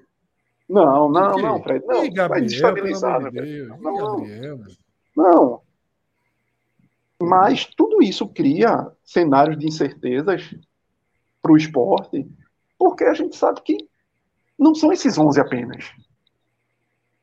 Se você até comparar com o elenco do ano passado, eu não estou falando em qualidade, não estou falando em treinador e nada, estou falando em quantidade. O ano passado, o esporte em quantidade tinha mais peças para vários setores. Contratou errado, contratou errado. Mas, até com a opção, se por acaso acontecer de lesões, e que o treinador poupa pouco esse time, roda pouco, e isso lá na frente pode estourar, e aí a história dos 200 metros, 100 metros é uma maratona. Então, é por esse cenário e por fator, dois fatores dentro de campo, que é Juba e Renan, que ainda me colocam a interrogação de que é o grande favorito. Hoje, para mim, de todos os. Eu já é, completei de, dos 20 times, assisti 18. Só não assisti Londrina, que nem precisa. E Novo Horizontino está na segunda divisão paulista e está fazendo o campeonato ali de terceiro, quarto colocado. Já dá para ter uma, uma ideia muito boa do que o spoiler do programa, né? Que tu falaste. Já dá para ter uma ideia muito boa do que se tem aí e que como o mercado vai fechar tão próximo aí, talvez esse início de temporada de Brasileirão de Série B tenha um pouco dessa cara do que a gente já está vendo, com enxertos, logicamente, que vão dar, que várias equipes vão, vão dar. Mas hoje o esporte é não só o favorito, como o Minhoca disse, para o G4, como o favorito à primeira colocação. Vamos lá. Então, o é... Ceará ali próximo, mas o esporte é pelo resultado, pelo desempenho demonstrado até agora. Mas há é vários esporte, esporte, Ceará e Atlético Goianiense são os que vão largar isso, assim. Pode seguir. É, esse é o ponto. Eu ia dizer nesse ponto. O... Na Série B do ano passado foi muito dura e a gente e o esporte, apesar da, do vice da Copa do Nordeste, mas era um time com várias carências ali e a gente não tirou o esporte da briga. Ele disse que, que tinha algum caminho para buscar o acesso, porque quase sempre, quase sempre não, sempre que ele disputou a Série B dos pontos corridos, ele brigou pelo acesso. É, a, a, tirando ano passado, ano que não tinha subido, tinha ficado em sexto, 2010, que acho que perdeu, acho faltando uma ou duas, duas rodadas, eu acho. Aí saiu da briga. Né? Ano passado era uma chance irrisória lá do saldo, mas querendo ou não, matematicamente estava na briga até a última rodada. E numa Série B muito mais dura, com um time com muito, muito mais problemas. Troca de comando durante o ano. Agora, de forma. Assim, as coisas foram acontecendo, a base da equipe ficou, a base funcionou, o time acabou fazendo uma série B para terminar ali na, próximo ao G4. A base daquele time foi mantida. É, alguns jogadores despontaram, sobretudo o Juba. É, outros que chegaram ajudaram, como já foi dito aqui, com o Jorginho, meio que poderia tinha, é um meio que tinha potencial, mas tinha dúvida se ele renderia, vem rendendo, vem, acho que ele encaixou bem tem reservas que entram e ajudam, como a gente falou, lá Bandeiro, é, sei lá quem é, que é o titular, mas o que, o que sai do banco já quase sempre ajuda. Então, se o esporte ele era um possível candidato, ele não, era, ele não era favorito porque tinha Cruzeiro, Grêmio e Vasco e tinha o Bahia, mas era um candidato na, na segunda divisão mais difícil da história, como foi falado. Nessa agora, com sem esses clubes, todos eles subiram, é natural que ele, que ele, que ele seja favorito, como tinha sido nas outras vezes, tirando é, ano passado, nas outras vezes, onde ele sempre brigou para subir. Não, não, não, faria. Se, se esse time do esporte tivesse mais ou menos, ele já seria um candidato natural ao acesso. Com esse time bem, ele, ele, ele sobe. Ele, o, a parada é a seguinte: o já subiu não existe. Isso não existe, porque o Cauê falou muito bem. É uma maratona, o campeonato é muito longo. É, é, uma, é uma suspensão. O, o, a gente vai ver, a gente tá, meio que está ignorando que os primeiros jogos não tem público dois jogos sem público, aí depois são três jogos é, com mulheres e crianças. Tomara que aqui ali do Retiro lote de mulheres e crianças, mas, é, mas a gente não tem a dimensão de como vai estar o estádio com essa com a quantidade de gente e ainda vai ter jogos de portões fechados. É, pode ter uma lesão, pode, pode não ter uma reposição, pode ter problema. As campanhas tem, tem campanha que não acontece, mas tem campanha que tem isso. Mas no curso normal, a tendência é que esse time brigue muito forte para ficar no G4. E a, a, o meu ponto é o seguinte: das vezes em que o esporte, das vezes em que o esporte disputou a Série B nos pontos corridos, ele já tinha sido tão candidato ao acesso. Veja só, eu acho que o esporte sempre foi candidato ao acesso, todas as vezes que ele disputou. Subiu ou não subia, é mas o esporte nunca começou na Série B e falou, rapaz, talvez a de 2019 a gente tinha um medo de bater na Série C, porque o time estava tão mal ali, apesar de ter vencido o Pernambucano, tinha caído e tal, estava numa crise gigantesca, mas começou tão bem a segunda divisão que esse medo acabou indo embora logo e no final foi uma campanha de quatro derrotas. Mas essa talvez seja a campanha de 2006 para cá, quando foi criado os pontos corridos na, na Série B, que o time tenha construído um maior, o seu maior cartaz em termos de, de, de, de ser candidato ao acesso. Isso você, inclusive, você tem que aceitar, no caso do esporte, é bom aceitar essa visão, porque ficar não, a gente não. Pô, tem outros times candidatos, claro que tem, tem o Ceará, tem o Atlético Goianiense, é, tem, tem, existem, outras, existem outras equipes que a Ponte Preta, se, se mesmo estando na Série A2, tem, tem, tem outras equipes, mas até porque não só sobe um, né, sobe quatro. O esporte é sim um, um, dos principais candidatos. Nesse momento, talvez o principal candidato, ou junto ali com o Ceará, que também está tá, tá crescendo. Não tem para que ignorar, né? não tem, tem para que ter a falsa. É, seria até uma falsa humildade. humildade a falsa humildade. É, a falsa humildade. Não, está jogando bem, vai, ter um trabalho. Pode dizer até assim: ó, a gente vai ter muito trabalho para manter esse ritmo. Mas esse ritmo, que é a Copa de Futebol, é um ritmo que você briga muito bem para é, subir. E, se, e, ser campeão ou não, aí obviamente, não, esse é um outro passo. Aí, é, pelo amor de Deus, vai brigar pelo acesso, se lá tu tiver no G4, qualquer coisa, vai brigar para fazer outra coisa. Mas o que importa é ser pelo menos quarto colocado. Se for quarto colocado, a missão está cumprida. Daí para cima, você vai buscando é, outras metas e, e, das carências, pode ter a saída de Juba, a, a, a dúvida em relação ao potencial de Renan para quando o esporte for, for, for mais exigido, porque eventualmente será mais exigido na Série B, sobretudo em jogos fora de casa, por algumas equipes pontuais. Então, saber o nível desse goleiro. A zaga mantendo é uma, é uma ótima zaga, porque foi uma ótima zaga na Série A. Eu, nunca, eu sempre vou dizer isso, pô, essa zaga, a zaga do esporte, ah. foi, ela tomou menos de um gol, o time foi rebaixado, mas a zaga tomou menos de um gol, era, era saber. A melhor defesa é, de um rebaixado, se eu não me engano. É, e é é quase impossível bater, pô, menos de um gol para o jogo, o time foi rebaixado. É. Agora, fico alerta, outro ponto que o Cauê trouxe, até para encerrar essa, essa, essa minha fala agora, que é que você, o, time é bom, é, tem algumas, repo, algumas reposições interessantes, tem. E é preciso incorporar esse ponto. Primeiro, se você conseguir encontrar algum titular que coloque lá, excelente. Pô. Você vai negar um, algum jogador que diga, pô, esse cara que arrumou o titular, ótimo. Mesmo. Mas se não arrumar, que pelo menos arrume, arrume, a direção arrume reposições que realmente façam diferença. Em 2021, o Náutico é, ficou invicto 14 rodadas na, na Série B, as 14 melhor, primeiras rodadas, liderando. Melhor começo. Melhor começo. Melhor, melhor começo. E o todo mundo falava a mesma coisa, Cássio. Não tinha banco. Não né? tinha o time banco. encaixado, o time encaixado. Na hora que perdeu alguma coisinha aqui, vai fazer, vai, vai estragar. Faltou, e é a coisa que sempre se falava, acho que foi Cláudio, João, era a, a palavra mais assim, faltou cuidado com aquela campanha do Náutico. Cuidado, porque você tem uma largada daquele, no, no final do Náutico estava brigando para não cair caiu até no outro. Essa campanha de 2021, que o Náutico termina 14 rodadas, que é quase um turno, liderando o segundo turno, o Náutico já chegou a ter um princípio de ameaça de rebaixamento de, da, do nível de queda de produção, assim, de, de, da, da, da, queda de produção. É, então, aquela falta de cuidado deve ter não precisava nem ser um aprendizado, porque era uma coisa óbvia, não precisava aprender para acontecer aquilo.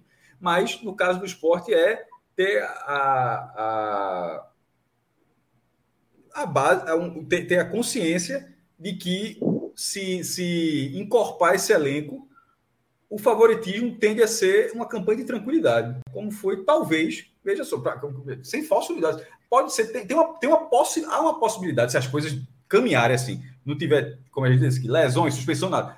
Esse time do jeito que está indo, vai perder uma peça ou outra, mas vai chegar e tal, de ser uma campanha talvez próxima de 2019. Um acesso que, no fim das contas, era problemático e foi um, foi um acesso tranquilo. É. Cássio, oh, e até reforçando o de, a comparação com o Náutico, o Náutico, como esporte de hoje, que sabe que pode perder Juba, o Náutico sabia que ia perder Eric. Lógico, com as devidas comparações. Mas Eric, na época, era uma peça fundamental para o time e o Náutico sabia que ia perder. O Náutico sabia que tinha chance de perder Wagner Leonardo, que foi quando destroçou o sistema defensivo do Náutico, que jogava numa linha alta e perdeu o cara que justamente fazia aquela, aquela, aquela composição, de alguma forma, era um zagueiro rápido. Então, o Náutico, naquele momento, jogou como se com isso eu resolvo.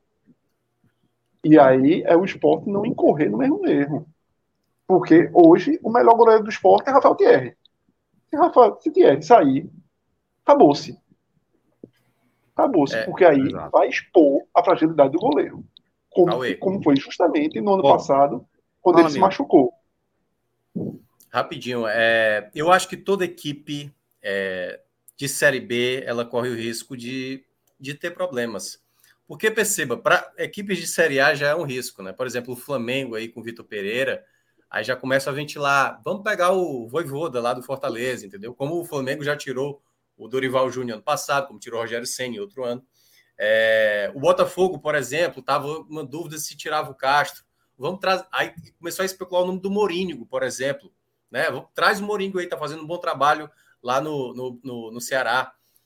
E time de Série B é isso tá, tá se destacando, vamos pegar aquele cara lá. Pô, tem um bom zagueiro lá, vou tirar. O treinador, por exemplo, hoje, se Enderson Moreira recebe uma proposta e ele aceita, vocês acham que ele teria um impacto a ponto de um, um outro treinador, e aí eu não sei se vocês teriam o nome, para dar continuidade ao que ele está fazendo, ou o quanto, e aí a minha pergunta é essa, o quanto o trabalho do Enderson Moreira é de fato determinante para esse desempenho inicial do esporte. Eu acho que é determinante, Minhoca. É, e seria um abalo grave, sim. Ainda que a gente tenha várias restrições a Anderson. Mas não acho que seria também assim uma implosão. Claro que teria que ter muito cuidado na reposição, teria que pensar em um nome de muita estabilidade, para manter a mesma né? linha. Não sabotar. É, da mesma linha de, de estabilidade. Isso. Não podia trazer um inventor. Não podia trazer alguém para impor sua filosofia de jogo em cima de algo que está pronto. Porque detalhe, tá? Anderson, ele herda essa solução de Claudinei. exatamente. Certo? Quem arrumou esse time, quem deu a primeira arrumada nesse time, foi Claudinei. Porém, Claudinei cometia uma burrice inexplicável, inexplicável, de tentar replicar fora de casa a mesma forma de atuar dentro de casa. Claudinei escalava Wagner Love com o jogador do Fortaleza, o atacante, que foi Gustavo, o Atlético Gustavo, com Gustavo, com Gustavo Coutinho, Fora de casa, Wagner Love sem conseguir ajudar na recomposição. O esporte era um rombo nos jogos fora de casa. Era um time que não perdia em casa, praticamente nem empatava em casa, só ganhava na, na gestão de Claudinei, fora... mas que fora tinha um problema grave com o goleiro ali. Então, Anderson também não não não achou, não, não inventou a pólvora, não. Ele conseguiu herdar de Claudinei, enxergou uma melhor aplicação que Claudinei já tinha começado a dar do posicionamento de Juba, que é uma das grandes chaves do esporte desse ano. Juba aparece no papel e faz uma função teórica de ponta esquerda, mas ele não joga como ponta esquerda. Em momento algum do jogo, ele marca, desce sem a bola, marcando pela esquerda, mas ele não joga de ponta esquerda. Ele não joga e no estádio, né? Eu voltei a assistir jogo no estádio nas últimas, na última semana. Fica ainda mais claro. Porque a gente vê sem a bola, ele sai muito, mas muito da esquerda. Tá? Ele é quase que o segundo atacante. Ali um meia esquerda, ele é um misto de meia esquerda com o segundo atacante. Você vê onde ele fez o gol. Basta ver onde ele fez o gol. Ele fez o gol pelo lado direito da área entrando de direita. Então, assim, eu acho que eu concordo muito com o que Mioca falou. Eu acho que todos os times de Série B são mais suscetíveis é. a sair do trilho do que os de Série A. E aí, a gente tá falando, ah, talvez se Anderson sair, não seja do problema. Mas aí é Anderson, é Juba, aí Jorginho se machuca, 10 jogos. Aí o goleiro. O caso, o caso, do Náutico, né? Wagner é. Leonardo, é, é. Eric, e aí foi só aumentando. Aí o, o goleiro. E o Náutico também, assim, foi de uma irresponsabilidade. Foi em não porque o Náutico teve a janela e ignorou a janela. O Náutico foi assim, deu entrevista que a zaga estava ok, não sei o quê. Houve uma irresponsabilidade grande ali. Aqui não tinha dinheiro mais para nada. Faltou ali ir para o vermelho um pouquinho Lógico. colocar o time na Série A. Terminou na Série C, aquela escolha, né? Aquela, aquela história do Náutico é uma história que, que termina no rebaixamento no outro ano. Para mim é a mesma história. Ela continua. Um Mas milhão estava é resolvido assim. ali, Fred. Um milhão estava resolvido. Um milhão estava resolvido. E estava pago tá. no final do ano com acesso. Acabou, era um milhão, era três meses, porra, de um pouquinho de salário a mais. Era um milhão de reais, exatamente isso. Estava pago. Demais. Agora, eu acho que a gente chegou nesse ponto de que o esporte. O que é que o esporte vai precisar? Reposição, como o Cauê falou, né, de algumas peças prévias. As prioridades mudaram. Eu até já fui claro aqui. O esporte, quando encerrou o mercado, não era o plano do esporte encerrar o mercado naquele momento. Não era o plano do esporte. O esporte queria trazer Gustavo Coutinho. Era o plano do esporte esperar Voivoda, dar dois, três treinos com ele para liberar, como foi o que aconteceu. Nem jogou. O que aconteceu? Tá? E aí, o Fortaleza liberou para o esporte. Mas o jogador, o jogador foi muito sincero e disse: Eu quero jogar, eu preciso jogar. E nesse esporte hoje eu não chego para jogar. Porque tem. E nesse momento, Gabriel estava até melhor do que é hoje. Porque Gabriel, como está entrando menos, está perdendo um pouquinho a, a, a condição de um bom reserva. A gente já faz muito tempo que ele não joga bem. Porque, na verdade, tem jogado pouquíssimo. Se machucou também, passou um tempo sem jogar. Mas naquele momento ele falou: Wagner Love é titular, torcida gosta, está jogando bem, e tem um reserva já em posição. Então, o esporte. Isso é uma sorte para o esporte, viu? Isso. É. Ia pagar esporte... caro para um jogador é, esporte... que não é o que é. O esporte tinha o tiro Gustavo Coutinho na conta e tinha o tiro do volante. Que eu também cheguei. Do Fortaleza também foi o nome que ficou mais próximo. Foi oferecido, foi o nome de Jussa. Jussa. É. Foi oferecido, o esporte pensou, pensou, pensou, mas fez assim: para esse valor de Jussa, vamos esperar aparecer uma oportunidade melhor daqui para a Série B. Então, o esporte tinha no, no centroavante e, sobretudo, no volante de alta qualidade, porque o esporte enxergava que só tinha Fabinho e precisava de um volante de alta qualidade para ser referência da Série B. Porém, eu acho que Fábio e Pedro foram tão bem que volante deixa de ser uma demanda prioritária e essa demanda ela é empurrada para frente. Seja com reserva para Jorginho, seja com mais um atacante de lado com a característica que o Ceará tem dois, tanto Eric quanto Janderson, e o Sport não tem nenhum. Né, que esse atacante de área que entra diagonal, que bate. Filipinho, Sobretudo lateral esquerdo. lado esquerdo, Fred. É, mas Filipinho, lateral esquerdo. Filipinho começa a dar sinais de que pode ser esse jogador. E Anderson parece que já enxergou isso. Né? Mas não é um que até... corta para dentro, Fred. Mas veja, ele não é o cara com esse perfil que você estava dizendo de corta para dentro. Ele vai ser o canhoto que vai levar para dentro de fundo não ele sei, é o cara que faz a dobra. Queria ver mais. É, queria ver mais. Tô gostando. Mas ele não é o cara que corta, entendeu? Ele não é o pé invertido. Sim, ele não, não é, é, o pé invertido. invertido. Não é o pé invertido, não é. Lógico que não é. Não é, não é Mocelin, né? É, isso. é bom que a torcida trata Mocelin como exemplo. Eu tava pensando sobre isso no jogo. Não, porra, é um Mocelin. Precisa de um Mocelin, porra. Que referência do cara. Mas é exatamente, né? Precisa é. muito é. de um Mocelin. Que não Mocelin. seja o próprio Mocelin. Eu não queria o próprio Mocelin. Mas é isso. Então eu acho que o esporte precisa dessa investir nessa linha aí, sabe? Um centroavante reserva, um ponta muito bom, tá? E aí o goleiro é um essa, essa contratação de Jordan me preocupou muito. Não pelo Jordan. Demais. Não pelo Jordan. Foi um Mas, recado, assim, Fred. Foi um é, recado para mim muito claro de é. que estão satisfeitos com o atual camisa 1. Ou que confiam Ou, muito que Denis será o goleiro. Exatamente. Ou que confiam muito em Denis. Isso me preocupa. Porque Jordan, não contrataram o Jordan para ser o titular. Isso para mim é muito claro. Então reforça os outros dois. Exatamente. Me preocupou exatamente isso, Cauê.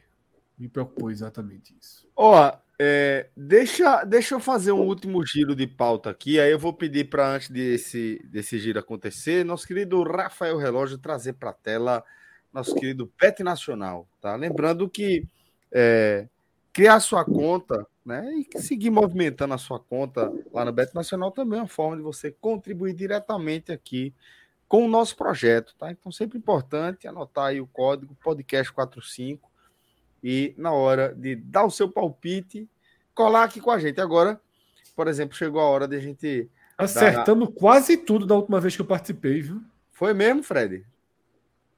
Mas Só faltou aquele Vasco. Acertar, teve um, teve acertar um Vasco... quase tudo é o quê? Não, pô, olha aí quanto ganhou. Foi aquela só do. Tem, só tem vermelho aí, pô. Aqui Nada, desce mais, desce mais relógio. Desce mais. Foi aquela que só faltou o Vasco e meio. Acertou todas do, do da Liga Europa. Foi Sumiu forte. Já. A última vez que eu participei com você, Fred, foi aquela de Fred Nicásio. Que foi um ah, tiro errado da problema. porra. Aquela bola curva foi foda. É, foi. Caiu na mesma semana. Olha. No mesmo aí, dia, quase. Né? No mesmo dia que era paredão, já era favorito. A gente acertou, a gente acertou. Três jogos da Liga Europa. Quem foi que meteu acertou. 10 reais em fotografia em manchinha de Nicheri, cara? Pelo amor de Deus. Aí tá... Fizeram isso, foi. Deve ter sido Rodrigo. Fotografia era não, nada não, de não, foi um bug, foi um bug, foi um bug. A gente estava tentando apostar em melhor filme, porque, porque a partir, inclusive, Minhoca, a partir da sua dica, você colocou que você estava achando que o favorito era os Banshees de Nichelle, aí eu falei, ó, a gente tem um não, eu, de cinema. Eu não falei, não. Eu, eu disse que era o filme que eu mais gostei, pô, não o favorito. Então, no, no, lá no seu Twitter, a gente, ó, a gente tem um crítico de cinema que está em primeiro lugar esse filme, então acho ah. que vale colocar 10 reais no. Se no, você no, ler lá, tipo, minha ordem dos então, 10 filmes. A gente, veja só, a gente, a, a, gente entendeu que, bom, um crítico de cinema dizendo aquilo, a gente, ó, vale colocar 10 reais. Você leu errado. E tinha lá, quem vai ganhar? Tudo em todo lugar ao mesmo tempo. Essa era a dica, pô. Pagava nada. Mas vamos lá. Nossa, nosso grande acerto da semana passada. Turma Eu acertei aí. 19 dos 23 ontem nos meus palpites. Tá perdendo Nossa. dinheiro. Vamos lá, Fred. Copa Vamos dar uma, uma, passeada aí nos, nos jogos desta terça-feira. 5 mil conto no América Mineiro. Tem coragem? Não. Não tenho. Pagando 1,20 só, né? Mostra o tamanho do favoritismo aí. Amanhã, amanhã já é, ainda é com o Raniel ou ele já foi embora? Ainda é. Ainda é. é Despedida. Então, Tá 12,91. Veja, o Santa tá pagando mais contra o América do que contra o Sport, que a gente já achou um absurdo os 9 contra o Sport, né? Agora o Santa é 12 contra. Quase 13 já, né? É. Entre, clica nesse jogo aí. Clica nesse jogo, relógio.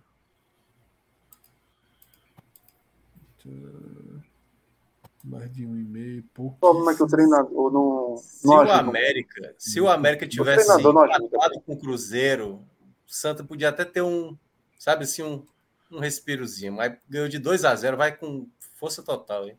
O América Mineiro tem um volume ofensivo grande. É. O treinador do Santa não se ajuda. Não, Felipe da manhã, o inominável. Mas olha só, olha só, aproveitando que a gente está falando isso aí, a, a entrevista do professor Mancini a ONE Opa. É, o Coes, o Coes eu acho que ele, eu acho que ele quis ou não, não sabia exatamente como você estava jogando ou quis dar um, uma moral. Assim, vale, vale colocar, pode colocar aí depois aí na tela a matéria. Ela, é, é, veja só. Já já coloca, né? Fazer as é, apostas. já já coloca. Eu nunca acordei muito, não. É, veja só, nesse jogo não tem nada para apostar, não. Só se colocar a América para fazer uma composição. Nesse jogo aí é muito pouco. Pagando muito paga, pouco, né? Não vai colocar os 5 mil reais no América, obviamente, né? Esse coxa e Criciúma é interessante aí, né? Mas. É, Cauê, né? Cauê que domina o Criciúma aí. Cauê, o Criciúma. Criciúma e quem? Curitiba. Curitiba. Nada, né? Jogo lá no Couto Pereira. Oxe, Criciúma não tá bem, não. Empatando só. Empatando, pronto, a dica é essa. Curitiba caiu nas quartas de final. A dica é, mas é essa. O Criciúma tá empatando muito, viu? Criciúma está empatando muito. É. é um que você. Bota Curitiba venceu, e América aí.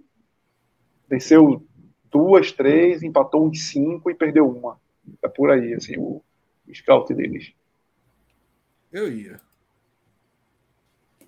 Quanto foi o jogo de ida daquele, daquele City e Leipzig?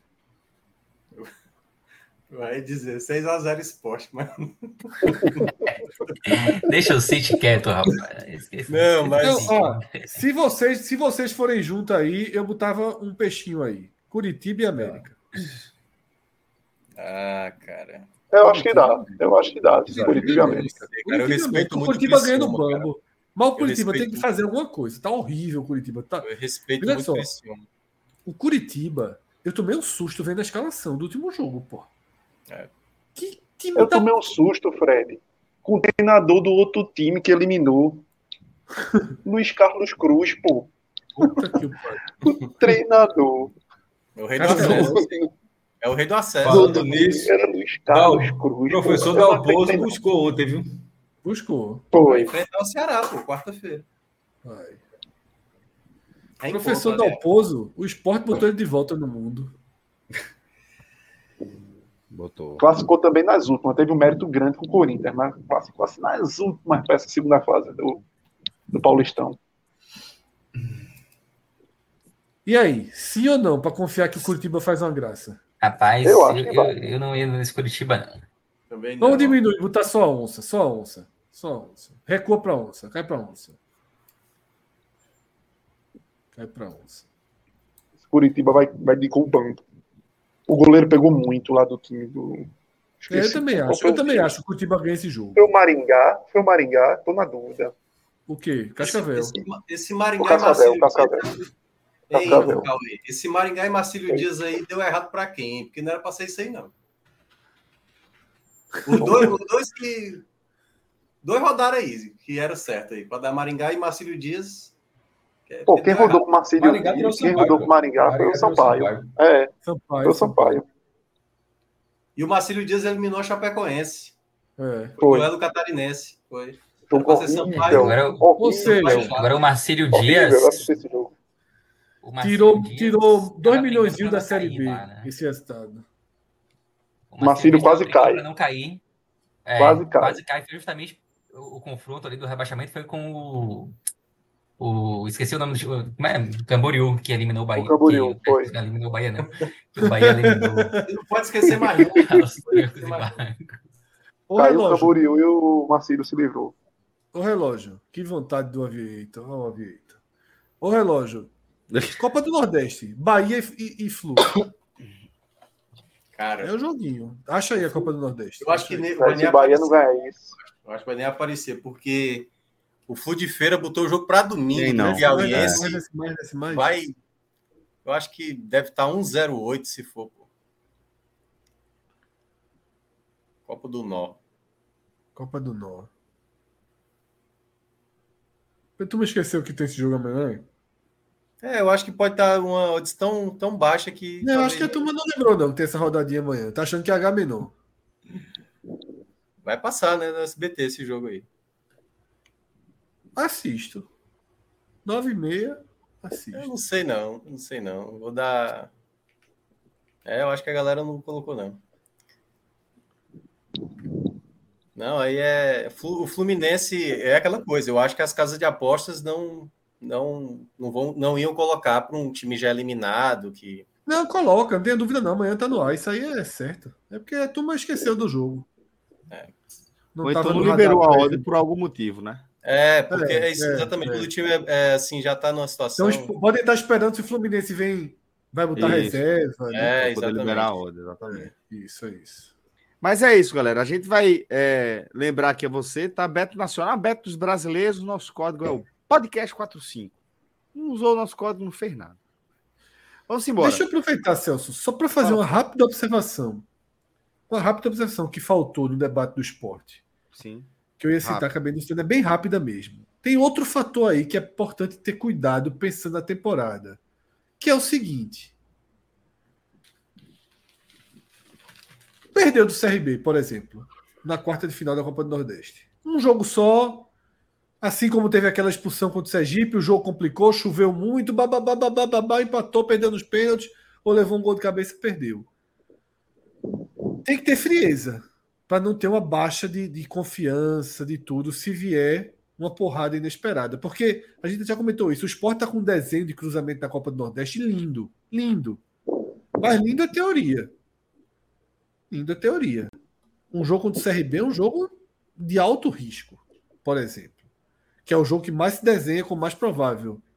Então, assim, tem que ter um certo cuidado. caso... Perdeu algumas vezes do CRB no passado. É. Caso. Perdeu na Copa do Nordeste, levou lá e Lô. Na... Perdeu. Veja, porque foram dois jogos. Sim, botou, mandou, primeira... é, mandou não, o Sport. CRB, só para dar. O Sport CRB se enfrentaram é. quatro vezes ano passado. Foi. Um na primeira fase da Copa Nordeste, o CRB ganhou. O Sport ganhou a classificação. Isso. E perdeu os dois jogos da Série B.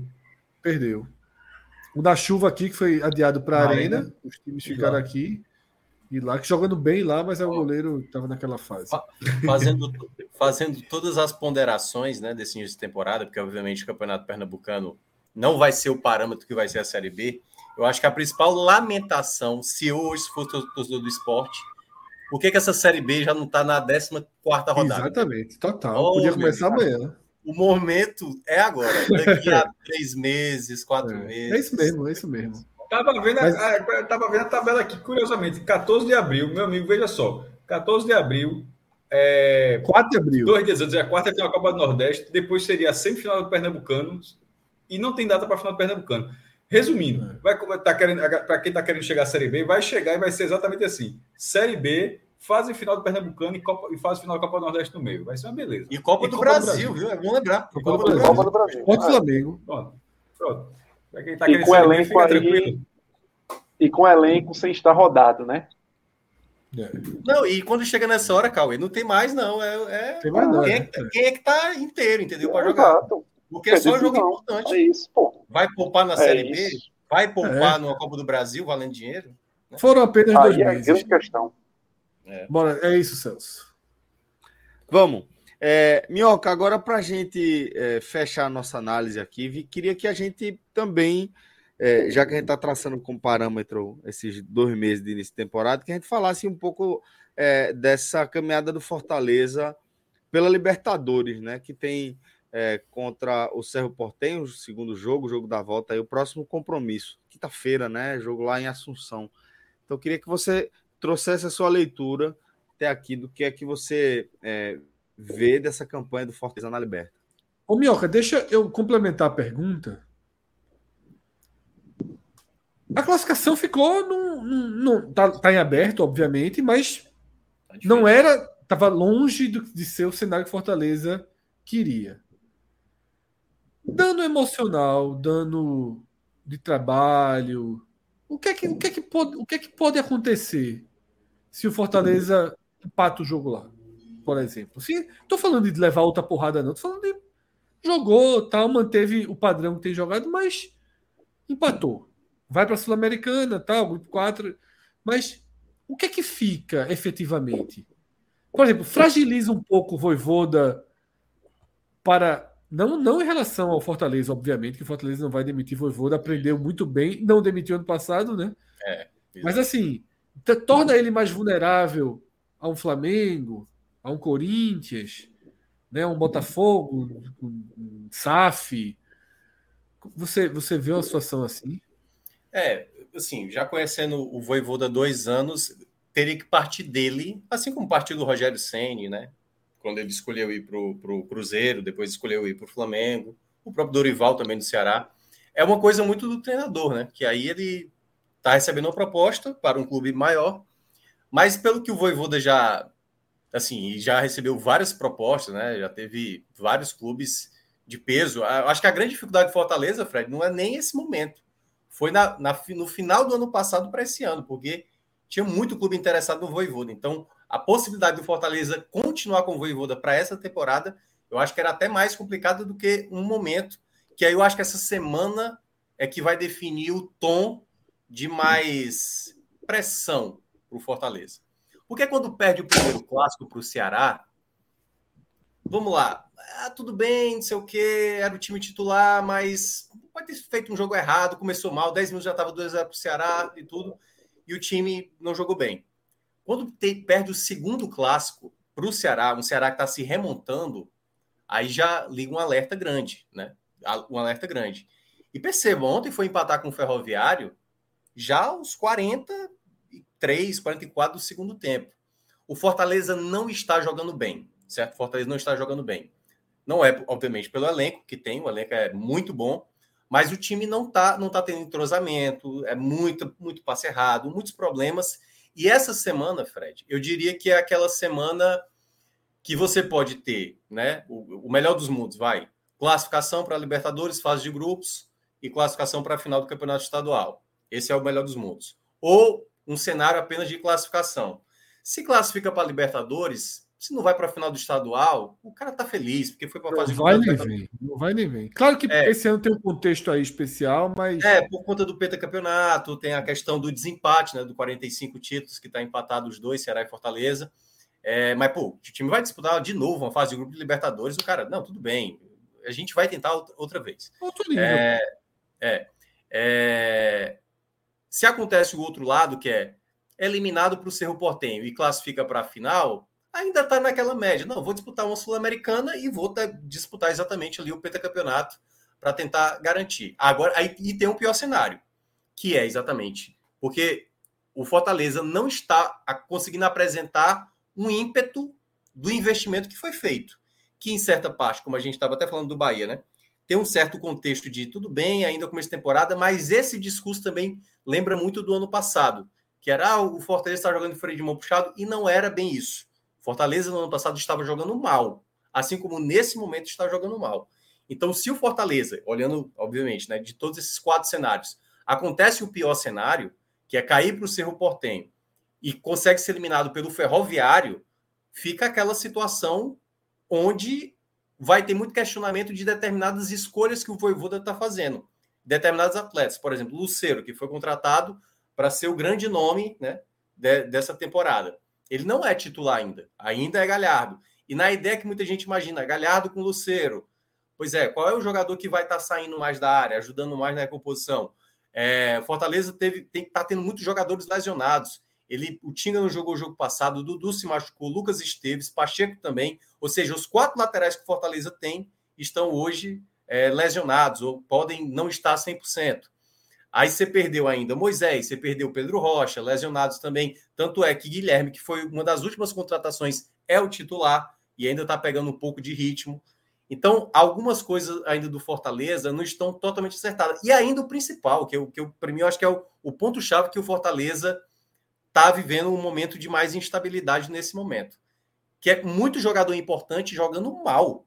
O Pikachu retornou e o Pikachu está quebrando a bola. O Pikachu está muito mal. O Tinga, que é uma peça referência, ele está bem abaixo do que a média que o Tinga, com a camisa do Fortaleza, obviamente, torcedor do Bahia, o Pedro está aí para comprovar, zero saudades de Tinga né, no, no, Bahia. Mas com a camisa do Fortaleza, o Tinga, assim, o, é, é o grande símbolo né, dos jogadores que fazem parte do elenco do Fortaleza dessa história recente.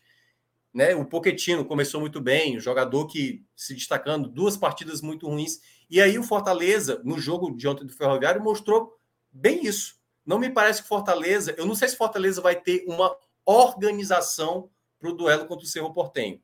Elenco por elenco é bem melhor. O elenco do, do Cerro Portenho, você coloca hoje no Fortaleza, o torcedor ia chiar para caramba. Ninguém ia querer Churim, ninguém ia querer Marcelo Moreno, é, Galeano, que passou, passou pelo São Paulo. O Mas Jean, que é o goleiro. com o Castelão, viu? Veja fez, só. não. O Cerro Portenho jogou muito tem, bem. Tem o roteiro do jogo, mas a, veja, a partida do Cerro Portenho foi muito boa e, e Fortaleza perdeu gols e tal, mas os contra-ataques que, que, que o Cerro Portenho perdeu, o próprio Sim, gol poderia ter sido bem mais. Poderia ser é, bem mais a derrota. Porque aí, Cássio... Me surpreendeu mais a boa partida do Cerro do que a má partida do Fortaleza. A do Cerro eu achei uma partida é. muito competitiva. Eu tinha, eu tinha assistido os dois jogos do Cerro contra o Curicó Unido, né? Que a equipe chilena que o, o Cerro eliminou na, na, na segunda fase. E, a, e, e, tinha jogado bem. Foi, eu acho que 2 1 a 0 mas assim, um volume de jogo enorme Isso. do Cerro Portenho. Mas é, eu acho que a, o, o, grande detalhe é que pra, quando você tem um elenco com muita qualidade, você precisa saber logo as, pe as peças que se encaixam, entendeu? E hoje o Fortaleza, para mim, não é um time encaixado o, o, torcedor do Fortaleza, pelo que eu percebo assim, na minha bolha, ele está um pouco satisfeito porque ele esperava mais. Quando ele pegou o Náutico ali na, na, naquela antecipação da, da, do jogo da sétima rodada, era para ser um jogo tranquilo. E o jogo não foi. E olha o time que estava em campo: era Lucero, era Romero, era Caleb, era Pikachu, era Brits. é, é um elenco que não é para ter um sofrimento contra o Náutico com garotos ali, com Jael, assim, basicamente ali sendo um, um elemento fora da curva ali de garotos. E é, eu acho que esse trabalho do Voivoda, às vezes, ele dá uma empacada. Aconteceu isso no ano passado. Então eu, eu vejo que essa semana para o Fortaleza, Fred, respondendo a sua pergunta, uma eliminação para o Cerro Portenho vai depender muito do contexto do jogo. Eu acho que o Fortaleza tem condições, tem elenco para isso, mas pelo futebol apresentado nos últimos jogos, o Fortaleza podia para esse jogo com três derrotas seguidas. Que ele perdeu para o Ceará, perdeu para o seu Portenho e poderia ter vindo de uma terceira derrota contra o Ferroviário, principalmente quando o Fortaleza está saindo atrás do placar. Nas duas vezes que saiu contra o Ceará, contra o ABC, contra a equipe do Cerro Portenho, o Fortaleza sequer conseguiu empatar. Conseguiu exatamente agora no domingo contra o Ferroviário. E num gol, né? Assim que foi um contexto bem específico. Então eu vejo uma semana delicada para o Fortaleza, porque não vem jogando bem, mas tem condições de jogar bem. A questão é saber se o time vai ter tempo né, de se arrumar em meio a algumas ausências, jogadores lesionados. Mas é, essa semana eu vejo uma semana que pode gerar uma pressão maior. Uma pressão maior, até porque o Ferroviário, por exemplo, que eu, acho que você falou aqui uma vez, né, Fred, dizendo que Caso dê realmente esse duelo da Copa do Nordeste, o Fortaleza é o favorito para passar para a semifinal. É, mas o Ferroviário já vem mostrando durante esse começo de temporada que não é um time que não é um time que todo mundo. Ah, o, o Grêmio, por exemplo, que vai enfrentar. O Grêmio está até invicto na temporada. Eu estou muito curioso para saber o que é que o Ferroviário pode aprontar, por exemplo, contra um Grêmio lá na. Assim, o Grêmio é bem favorito contra o Ferroviário. Mas o Ferroviário já mostrou que tem condições de. Se fizer alguma coisa lá no Rio Grande do Sul, ou eliminar o Fortaleza, por exemplo, já, já deu margem durante essa temporada, sim, de mostrar que tem essa possibilidade. Né? Empatou com Bahia, venceu o Ceará por 3 a 0 jogando muito bem, aliás. Então é uma equipe o jogo, é, que. O jogo é quinta também, né? O jogo é na quinta também. O jogo é na quinta também. É. Ô, ô, ô, Minhoca, você chegou a falar aí, e eu, eu lembrei muito desse, dessa história. Né? O Fortaleza jogava mal nesse momento da temporada no passado. E o nosso debate aqui era o tal do freio de mão puxado, né? Era. Esse ano, até por estar. Mas a melhor veio com reforços, viu? Não é, mas assim, mas lembra que nesse momento era tudo não era, não é freio de mão puxado, é freio de mão é. puxado. É. Aí pegou o esporte na final, ganhou naquele detalhe, naquele contexto de, de, de jogos muito parelhos. Não, freio de mão puxado, freio de mão puxado, só quando vieram os reforços, né? Quer dizer, a Libertadores ele fez de forma bem eficiente.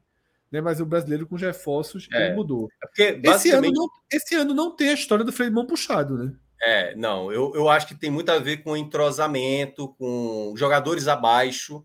E eu acho que to, todo clube meio que passa por isso. O próprio Fortaleza no ano passado tinha jogador que, quando começou a temporada, não, pô, a gente tem o Crispim, não precisa se preocupar. O Crispim fez uma temporada 2022 péssima, péssima.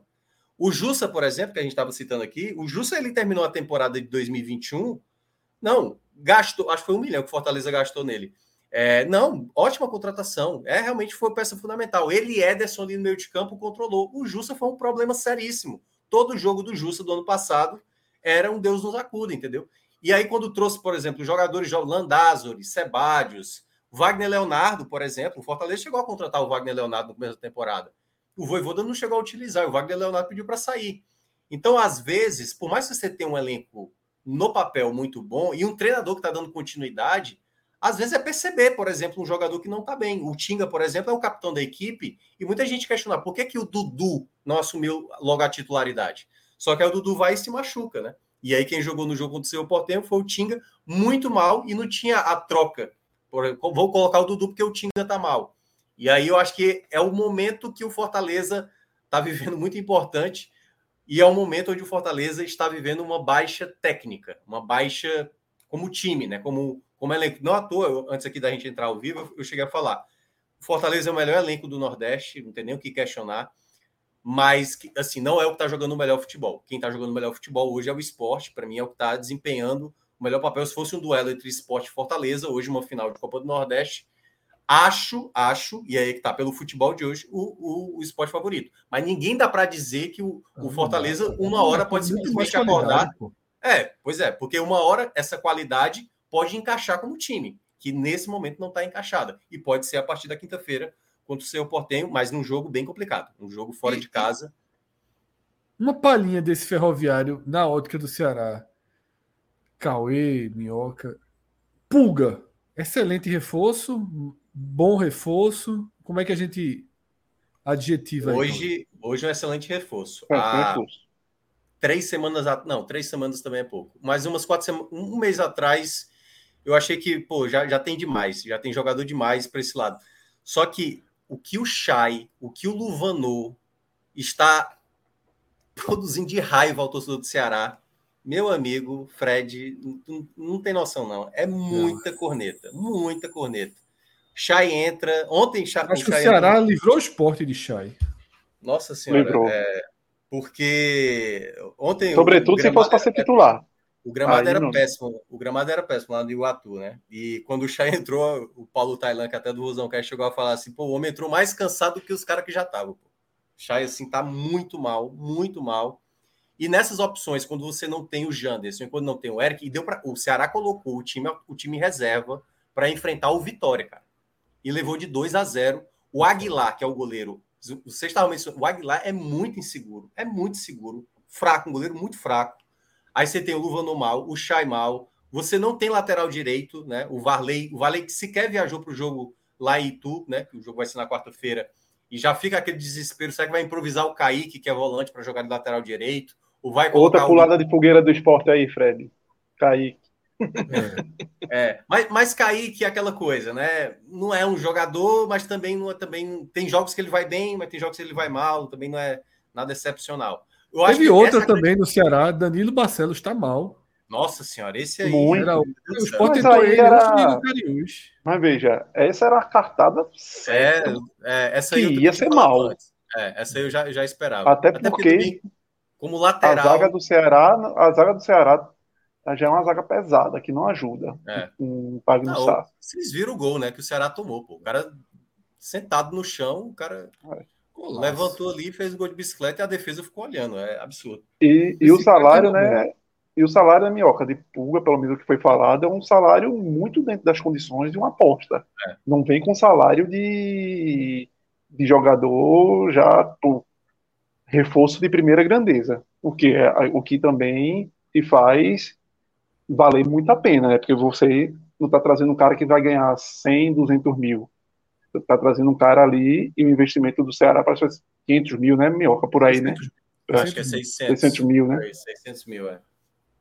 Mas, assim, eu ainda vejo que o Ceará, não só, obviamente, o Pulga é uma grande, eu acho uma, uma boa aquisição para essa temporada, mas ainda tem setores que são, para mim, mais urgentes. É, se Richard se machucar, o torcedor passa desespero com o Aguilar no gol. Assim. É um goleiro baixo. Eu, o cara foi goleiro anos do, do Olímpia, né?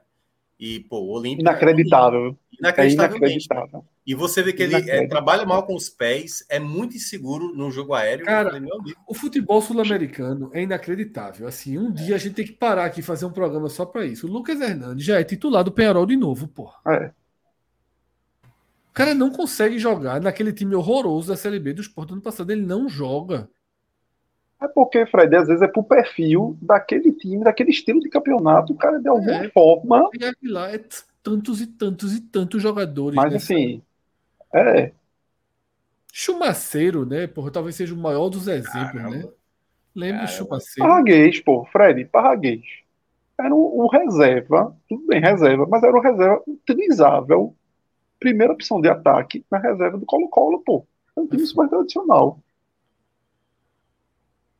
É então, assim, é. tem que ter muito cuidado. Tem a questão de, de, adaptação também, né? Muitos o, desses jogadores. É, o Universidade do Lima fez uma festa de 35 pessoas no estádio para receber Cueva, pô agora. É. Mas é Ainda que, eu... lá, lá, na Europa a turma deve dizer a mesma coisa, né? Os caras do Fluminense lotaram é. o estádio para Marcelo, morto. Ei, Gabriel Amaral agora ouvindo um negócio desse. Pô, o, o Bergson, pô, chegou lá na. Ele travou só em falar Bergson. Pois é. Bergson, pô, é... tem condição. 2h25 da manhã. Léo acordou para ir no banheiro, viu que a gente tá aqui. Aí ele ouve o cara falar de Bergson, porra. Travou. Travou, eu acho que o Ciro tá jogando também a Malásia, né? Deve ser a é, disputa é, partidaria. Bergs com Ciro. Tá? É Ó, Tailândia. Vou é aproveitar, deixa, viu? É, que chegou na Tailândia, tá perto do final. Fala, não, está perto do final. Deixa eu fazer veja, um registro aqui. Eu gosto, só gostaria de estar naquele final passeando, mas tudo bem. Fred, fazer só um registro aqui, porque Romero, que sempre. É, Romero Magalhães, que sempre tricolor, torcedor do Santa Cruz, é, tem tanto tricolor hoje em dia aqui né, nesse podcast que é bom, tem tricolor do Santa Cruz, que sempre faz umas contas inacreditáveis em relação à, à matemática de um. Ele trouxe, acho que só para o registro aqui, as contas do Santa para a Série D. Vou falar rapidamente para você ver. O Santa hoje é nono colocado no Pernambucano, campeonato de 13 times, e tem que ser um dos dois melhores da primeira fase, tirando o Náutico Esporte, que já estão em divisões acima. Eu acho que será. Eu também acho que será, porque o Santa tem três jogos a menos. Mas veja só, mas querendo ou não, o Santa tem duas vitórias em nove jogos e precisa ganhar os três que restam. Perfeito, Isso é, é o que eu acho que é chato. É um time que não ganha. É um time que não ganha muito jogo, então não dá para dizer. que o time tem duas em nove e tem que ganhar três em três. Mas vamos lá. Porque só fica nessa é... posição que eu falei se ganhar as três. Isso. O Santa faz é, nove pontos do melhor para o pior. O Santa faz nove pontos. Petrolina tem que fazer no máximo quatro, pega Porto e Náutico. Maguari no máximo sete ou nove pontos, desde que tem um saldo menor do que o Santa. Ou seja, é, acho que o Santa ganha, como o Fred falou, ganhando os três jogos, passa. Santa fazendo sete pontos. O Santa, lembrando, pega o Ibis em casa, o Central em casa e o Belo Jardim já rebaixado fora na última rodada. Se o Santa fizer sete pontos, duas vitórias e um empate. Petrolina, no máximo, dois pontos. Veja só. Se o Santa não ganhar os três jogos, a conta se estende. Está praticamente morto. O jogo Petrolina e Porto vai ser é, neste sábado, em Petrolina, simultâneo ao clássico. A verdade é que o Santa vai estar jogando o clássico com o esporte. E o jogo mais importante para o Santa naquele momento vai estar, vai estar acontecendo lá em Petrolina. Do Santa secando é, o Petrolina diante do Porto. Porque se, se, se o Santa fizer sete pontos, ou seja, tropeçar uma vez, o Petrolina vai poder fazer no máximo dois e ele já vai estar podendo fazer três no sábado. O Salgueiro teria que fazer no máximo quatro, Porto no máximo quatro, Maguari no máximo seis. É, se o Santa fizer seis pontos, Petrolina no máximo um, Central no máximo três e joga contra o próprio Santa. Mas aí, ou seja, um desse, uma derrota dessa poderia ser contra o Sport, desculpa, contra o, o, contra o Santa e também depois pega o Sport. Salgueiro no máximo 4, Porto no máximo 4, Maguari no máximo 4. É, eu acho que o Santa faz os 9, mas a conta que o Romero trouxe, assim, eu acho que ela é, ela é para deixar o torcedor do Santa Cruz muito preocupado. É, agora o Petrolina tem um perfil de que abre vaga, né? Veja só, não pode fazer isso mais não. Eu posso estar falando uma grande besteira. Minhoca, pô, Minhoca foi dormir, foi que merda, Minhoca é, me resolveu. É, é, é, que, é, que é agora. Teve um negócio lá, no, eu posso estar dando uma grande viagem na no Paraná, que não quis a vaga, o Estado perdeu a vaga. A CBF não está fazendo mais esse negócio, não. Ah, o Estado não, não preencheu a vaga, não. O clube não quer a vaga, não. É. Então vai, dar, vai para o estado de melhor ranking, de ranking. Porque você força o clube a jogar. Porque, tipo, se o clube não quiser jogar, a vaga não vai passar para o time seguinte, porque o clube não Aí quis é jogar. Aí a pior é. notícia que deu para Santa Cruz foi essa. Não, e para a federação, para a federação ajudar. Retro, retro e central não abre, não. O, o Retro já foi beneficiado, o Retro já foi beneficiado disso, estava fora. Já, aí, mas o Retro, fila... Retro e Central não abrem nem cacete. Não, o Retro, vai tentar subir esse ano. O próprio é, Santa Pelo projeto. É, pelo projeto e o Central pelo tamanho do Central. O Central não pode ser um clube que abre de jogar a Série D, não. Não, Minhoca, graças a Deus. Minhoca, Minhoca me salve aí, Minhoca. Minhoca, é, não sei se você está sabendo, claro, se você estiver sabendo na Série D, se o time abrir a vaga, não quiser a vaga, a vaga está indo para outra federação, não está indo mais para o time seguinte. Não sei se tu, se tu tem eu, acho, eu acho que isso foi. Eu acho que isso foi no Paraná, pô. Não, Minas Gerais. Caldense, que até enfrentou o Ceará na primeira fase, desistiu da Série D. Aí a vaga ia para o Vila Nova de Minas Gerais. E o Vila Nova disse que não tinha condições financeiras de montar uma equipe para disputar a Série D. Aí caiu para o Patrocinense. Ou seja, ou seja, nesse caso não, não, não então, nesse caso não perdeu a vaga, mas, o, é, o estado, é, o risco é o estado perder a vaga. A questão era essa, é. o estado perder a vaga. Diz, ó, ah, não vai cobrir a vaga não? Então beleza. Porque se for isso, é, fudeu. Assim, se for isso, se for isso, uhum. Fala, lascou, né? É, o, o Paraná Clube, ele pleiteou essa vaga de Minas. Talvez por isso. Ah, pleiteou é. Talvez seja transferência de. Né? Justamente pela transferência. Ah, então tava falando até o contrário. Me então tá tranquilo. Então, é, jogar com o Petrolina. Tô brincando, mas veja só. É que pleiteou a é. Só ganhar de central. Não, mas veja, não, isso talvez não tenha ficado confirmado, mas o, o, o que eu estava lendo é justamente que essa ideia tenha sido vista como interessante. Sabe, meu irmão? Em vez de ficar essa fila, talvez eu tenha feito a confusão. Em vez de ficar essa fila de vagas, ele disse: ó, sabe uma coisa? Se o Estado não preenche a vaga, vai para outro Estado. Porque, justamente para não ter o rir, porque aí sai do controle completamente de quem vai ser beneficiado. Tá ligado? Sai do Tipo, ah, não, vai ser o Vila Nova, vai ser o Santa Cruz, vai ser o Paraná Clube, vai ser. Não, não, veja só. Não, se o time que tem a vaga não quer, então, eu, eu, eu acho esse mecanismo, não tá, já tá, graças a Deus não está confirmado ainda, mas eu acho esse mecanismo interessante, porque ele diminui a federação que lute para ter um time. Que lute para viabilizar seu time. Perfeito. Exato. Tem que disputar, Perfeito, tem que disputar. Exato. Mas, é, Chegue, é, esse... empreste dinheiro, que seja. É, exatamente. Só o que não pode é ficar, tipo, bater quatro times desistindo para cair no colo de um. É assim, é, é. é muito, é muito feio. É... E no caso do Santa, neste momento da tabela, eu acho que ele vai conseguir a vaga, mas talvez já tenha alguma, alguma chance ali de precisar realmente subir esse ano. E não, não, vai ser, não... E, não é, e não é das caminhadas mais fáceis. Não, eu né? considero, né? eu, veja só, eu considero a mais difícil. Já, eu falo toda, quase todo programa que toca aqui nesse assunto. Difícil eu falo. É o, pra, a, a, o acesso da quarta divisão, para mim, é o mais difícil. É o mais difícil. É muito cruel. É só pela quantidade de mata-mata, né? Mas. É, é quatro mata-mata é claro tiver. É, é quatro mata-mata, meu irmão. Aí tu mata, vai jogar o primeiro, é... o primeiro mata-mata. Tu contra o melhor time da primeira fase, for retrô. Aí numa cagada, tu vence. Aí o outro, Tocantinópolis, né? tu pega um voo, sete horas de não sei o quê, 200 horas de não sei o quê. Quando tu chega no estado, começa o jogo já tá perdendo. É foda, porra. Fred, tu, tu assinava a Série D para o esporte disputar o formato, o formato da Série C ou as 38 rodadas? Custa melhor as 38. 38 rodadas. Não. É, é, é, é, tá respondido, então, pô. É. E, e, o segundo? Qual seria o segundo? A Série C, pô. O da C. O da C é talvez atual. a Série C é melhor do que, o, do que. A Série C talvez seja melhor do que as 38 rodadas. É muito Dá bom. De... Não, não, mas eu tô falando do formato. No quadrangular, perdeu não, não, o formato, o formato é muito é, bom. Não tô falando das equipes do formato. Mas é muito bom. É melhor do que o da. Essa Dá série de recuperar. É, é, a Série C é melhor que tem, pô. É, o Vitória, o Vitória conseguiu assim, né? É, agora essa pergunta é para o esporte. Se você for fazer essa pergunta para o Sampaio, ele vai escolher a Série D ou a Série C.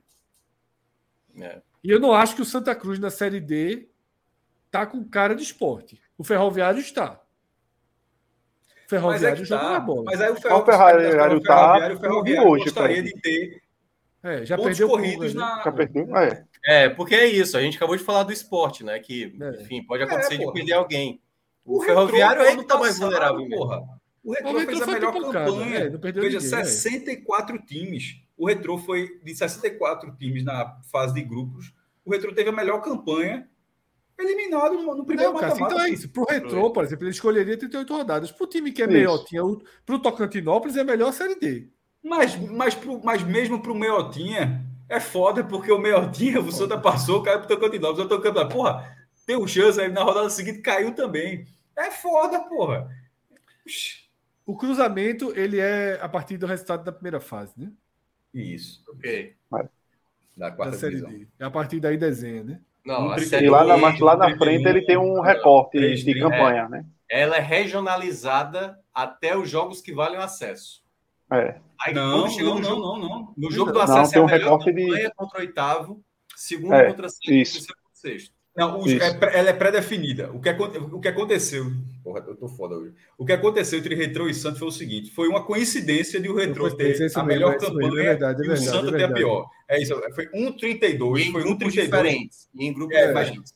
Isso foi um, o primeiro contra o 32 mas só uma coincidência. Mas na verdade. Mas já estava definido que o grupo é, era. Que era isso. o primeiro do grupo A3 contra o quarto do grupo A4. Era isso. isso. Ô, Mioca, então existe um risco bem real de Ferroviária e Santa se pegarem pelo. Eles estão. É, é 3-4, é isso? Não, não, tá não tem. 3, ainda, né? É, não tem Porque assim, se um tiver no 2 e o outro tiver no 3, aí. Já tem o um grupo? Claro que já tem, porra. Tô, jovem, não, tu fala como se eu tivesse. Porra, tô sabendo não, caralho. Oxi. Dá uma olhada aqui. Eu escrevo blog, não, porra. Oxi. não escrevo nada, não. Não, tem aqui, ó. Pera aí, ó. O ferroviário, o ferroviário tá no grupo A2, certo? Cadê, porra? O Santa Cruz está no grupo A3. Eles não podem se enfrentar não, é logo no é primeiro matemático. Não, no primeiro não, é 3 com 4, é. Isso eu é. sei. Mas aí, dependendo de onde cada um caia, aí pode. Porque eu acho que é o, o primeiro do A1 pega o quarto do A2 e quem passar pega o segundo do A3 contra o Santa estreia contra o Iguatu. É, o Iguatu, é, que o Iguatu que está fazendo a semifinal do Cearense com o Ceará é o adversário da primeira e da última é. rodada. É. Qual é esse grupo aí, Cássio? Eu acho que é o A4. Deixa eu ver Não, aqui. Então, não, é o A3. O do Santa é o A3. Tem Campinense, A3. Globo, Iguatu, Nacional de Patos, da Paraíba, Pacajus, daqui, Potiguar e o Souza, da Paraíba, além de Santa Cruz. Potiguar, o Souza. A tabela, por exemplo, o Santa estreia em casa. Passar, passa, Iguatu, né? Passar, maio. passa. Passar, Veja, passa. sofreu no passado, e... viu, Fred? Mas, mas eu acho que esse ano está mais fraco. Esse ano está mais fraco. Tá? E o Santa tá. Veja só, apesar da galera ter 200 mil críticas a, a Ranielli, eu acho que a limitação técnica é muito grande. Eu acho que o time existe. Assim, o Santa tem um time que joga. Para o baixo nível técnico, eu acho que não tinha como estar tá entregando muito mais do que isso, não. Mas vem sofrendo muito contra os times Vem, menores do que Vem. ele. Pronto, esse é o X da questão. Esse Demais. é o X da questão. Ele responde melhor, ele responde melhor Isso. aos jogos mais duros. Isso. Que eu se fosse, ele, hoje contra, assim, se, se, fosse hoje contra o Iguatu, eu acho que ia ter um aperreiozinho aí, viu? E o jogo, o jogo de estreia é, é aí, né, Cássio? Pernambuco, né? É Santa Iguatu, né? O primeiro jogo, né? Santa, Santa Iguatu, 6 ou 7 de maio. Aí na segunda rodada vai lá para o Rio Grande do Norte pegar o Potiguar, depois volta para o Campinense. Aí lá na reta final, é, essa tabela vai assim, ela vai aproximando, depois você inverte e você espelha. Porque é. o Iguatu é a primeira e a última rodada, o Potiguar Isso. é a segunda e a penúltima, e, a e aí vai. Ou, é. ou seja, é, a sétima e a oitava são dois jogos contra o mesmo time, né? Contra o Globo. Vai, pega, pega o Globo fora pela sétima, mas já começa o retorno virando a tabela, né? Aí é, é, recebe, recebe o Globo. Segunda fase, se for passar, já é lá para. Já é, é, muito rápido, pô. 29 de é julho. Rápido, é. Já tá, é 14, 14 de, rodadas, é. Tipo, em julho, final de julho, já está definido assim se onde para onde vai. Se é férias ou não. É. Se é férias ou não. Cada, cada jogo é assim, se é férias ou não, se é férias ou não, se é férias ou não. Lembrando, lembrando que a, a, série, a série desse ano vai ter jogo no meio de semana, que não costuma ter. Eu acho que vai ter duas ou três rodadas então, quando tiver ali um jogo de Série A, do Fortaleza. Isso já pela traça da tabela, não foi, Minhoca? Porque as tabelas da Série C elas demoraram, porque tem que ter 60 dias, né? E a galera, para fazer isso. Tem que colocar jogo no meio de semana. Foi. Isso, tem que colocar jogo no meio de semana para respeitar o estatuto do torcedor. Tanto a Série C como a Série D. Ou seja, Náutico e Santa Cruz vai entrar na programação de, de Bahia, Fortaleza, Ceará, Esporte. Vitória. O único, é... homem, o único homem capaz de acabar esse programa largou, viu? Vocês viram. Largou. Não, eu vou encerrar agora. Não, o único capaz é... Só dizer. Já que tá falando da série D, pô, aproveitar dois, dois segundos, já que tá falando da série D, tem cota. É, acho que nem todo mundo sabe disso, mas é, é, é bom informar. É, todos os times, os 64 times que jogam. Não tem mais fase preliminar, tá? Porque há alguns anos eram 68, mas tinha uma fase preliminar onde eliminava e chegava a fase de grupos com 64 tem mais isso não. Agora já começa com 64. Todos esses times vão receber 300 mil reais. Quem passar de fase, a cada fase que você passar, vai ser 100 mil por fase. 100 mil para os 32, 100 mil para os 16, 100 mil para os 8, 100 mil para os 4. E aí vem a grande curiosidade.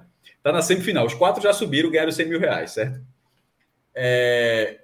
Quando for para a final, o campeão e o vice ganham a mesma coisa, 100 mil para cada um. é, a diferença é literalmente o troféu. Não é tem. A é, é, a taça, não tem nenhum outro diferença. O campeão e o vice não têm a mesma premiação. Ou seja, o campeão e o vice podem receber até é, 800 mil reais. E isso foi um aumento assim considerável, tá? Porque ano passado, somando tudo, a Copa, a, Copa, a Série D ano passado pagou 9 milhões de reais para dar o, o, valor bem preciso, foi 9 milhões 440 mil reais. Foi a primeira vez que teve cota na Série D, foi ano passado, 2022. E a, e a menor cota era de 120 mil reais. A, a menor agora é 300 e subiu para 25 milhões e 400 mil reais. Isso dá um aumento de 169%. No final é pouco ainda. Pessoas que na hora que você fala, pô, que dinheiro legal, mas aí tu vai olhar lá no balanço da CBF, tu olha que ainda continua sendo muito pouco, mas pelo menos o, o custeio está pago, hospedagem, é, é. viagem, é, transporte, alimentação, arbitragem, dopagem, está tudo pago e ainda tem essa cota.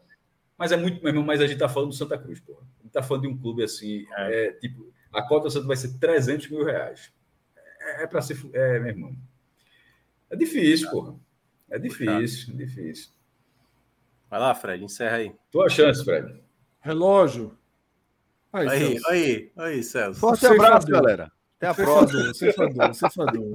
Valeu. Para não, pra não é ter imagem, para não ter imagem, eu sei o que é isso. Para não ter imagem, eu sei o que é Ah, é. Tô ligado, tô ligado. Passei por isso. Abraço. É, tô aqui. Aí, ó, aí, ó. Só pela trairagem. Foi importante. Agamenon, Tome, Tome Vesset. Puta que nome do cara. Valeu, galera. Tchau, tchau. Agamenon quarta-feira, quarta-feira, quarta-feira.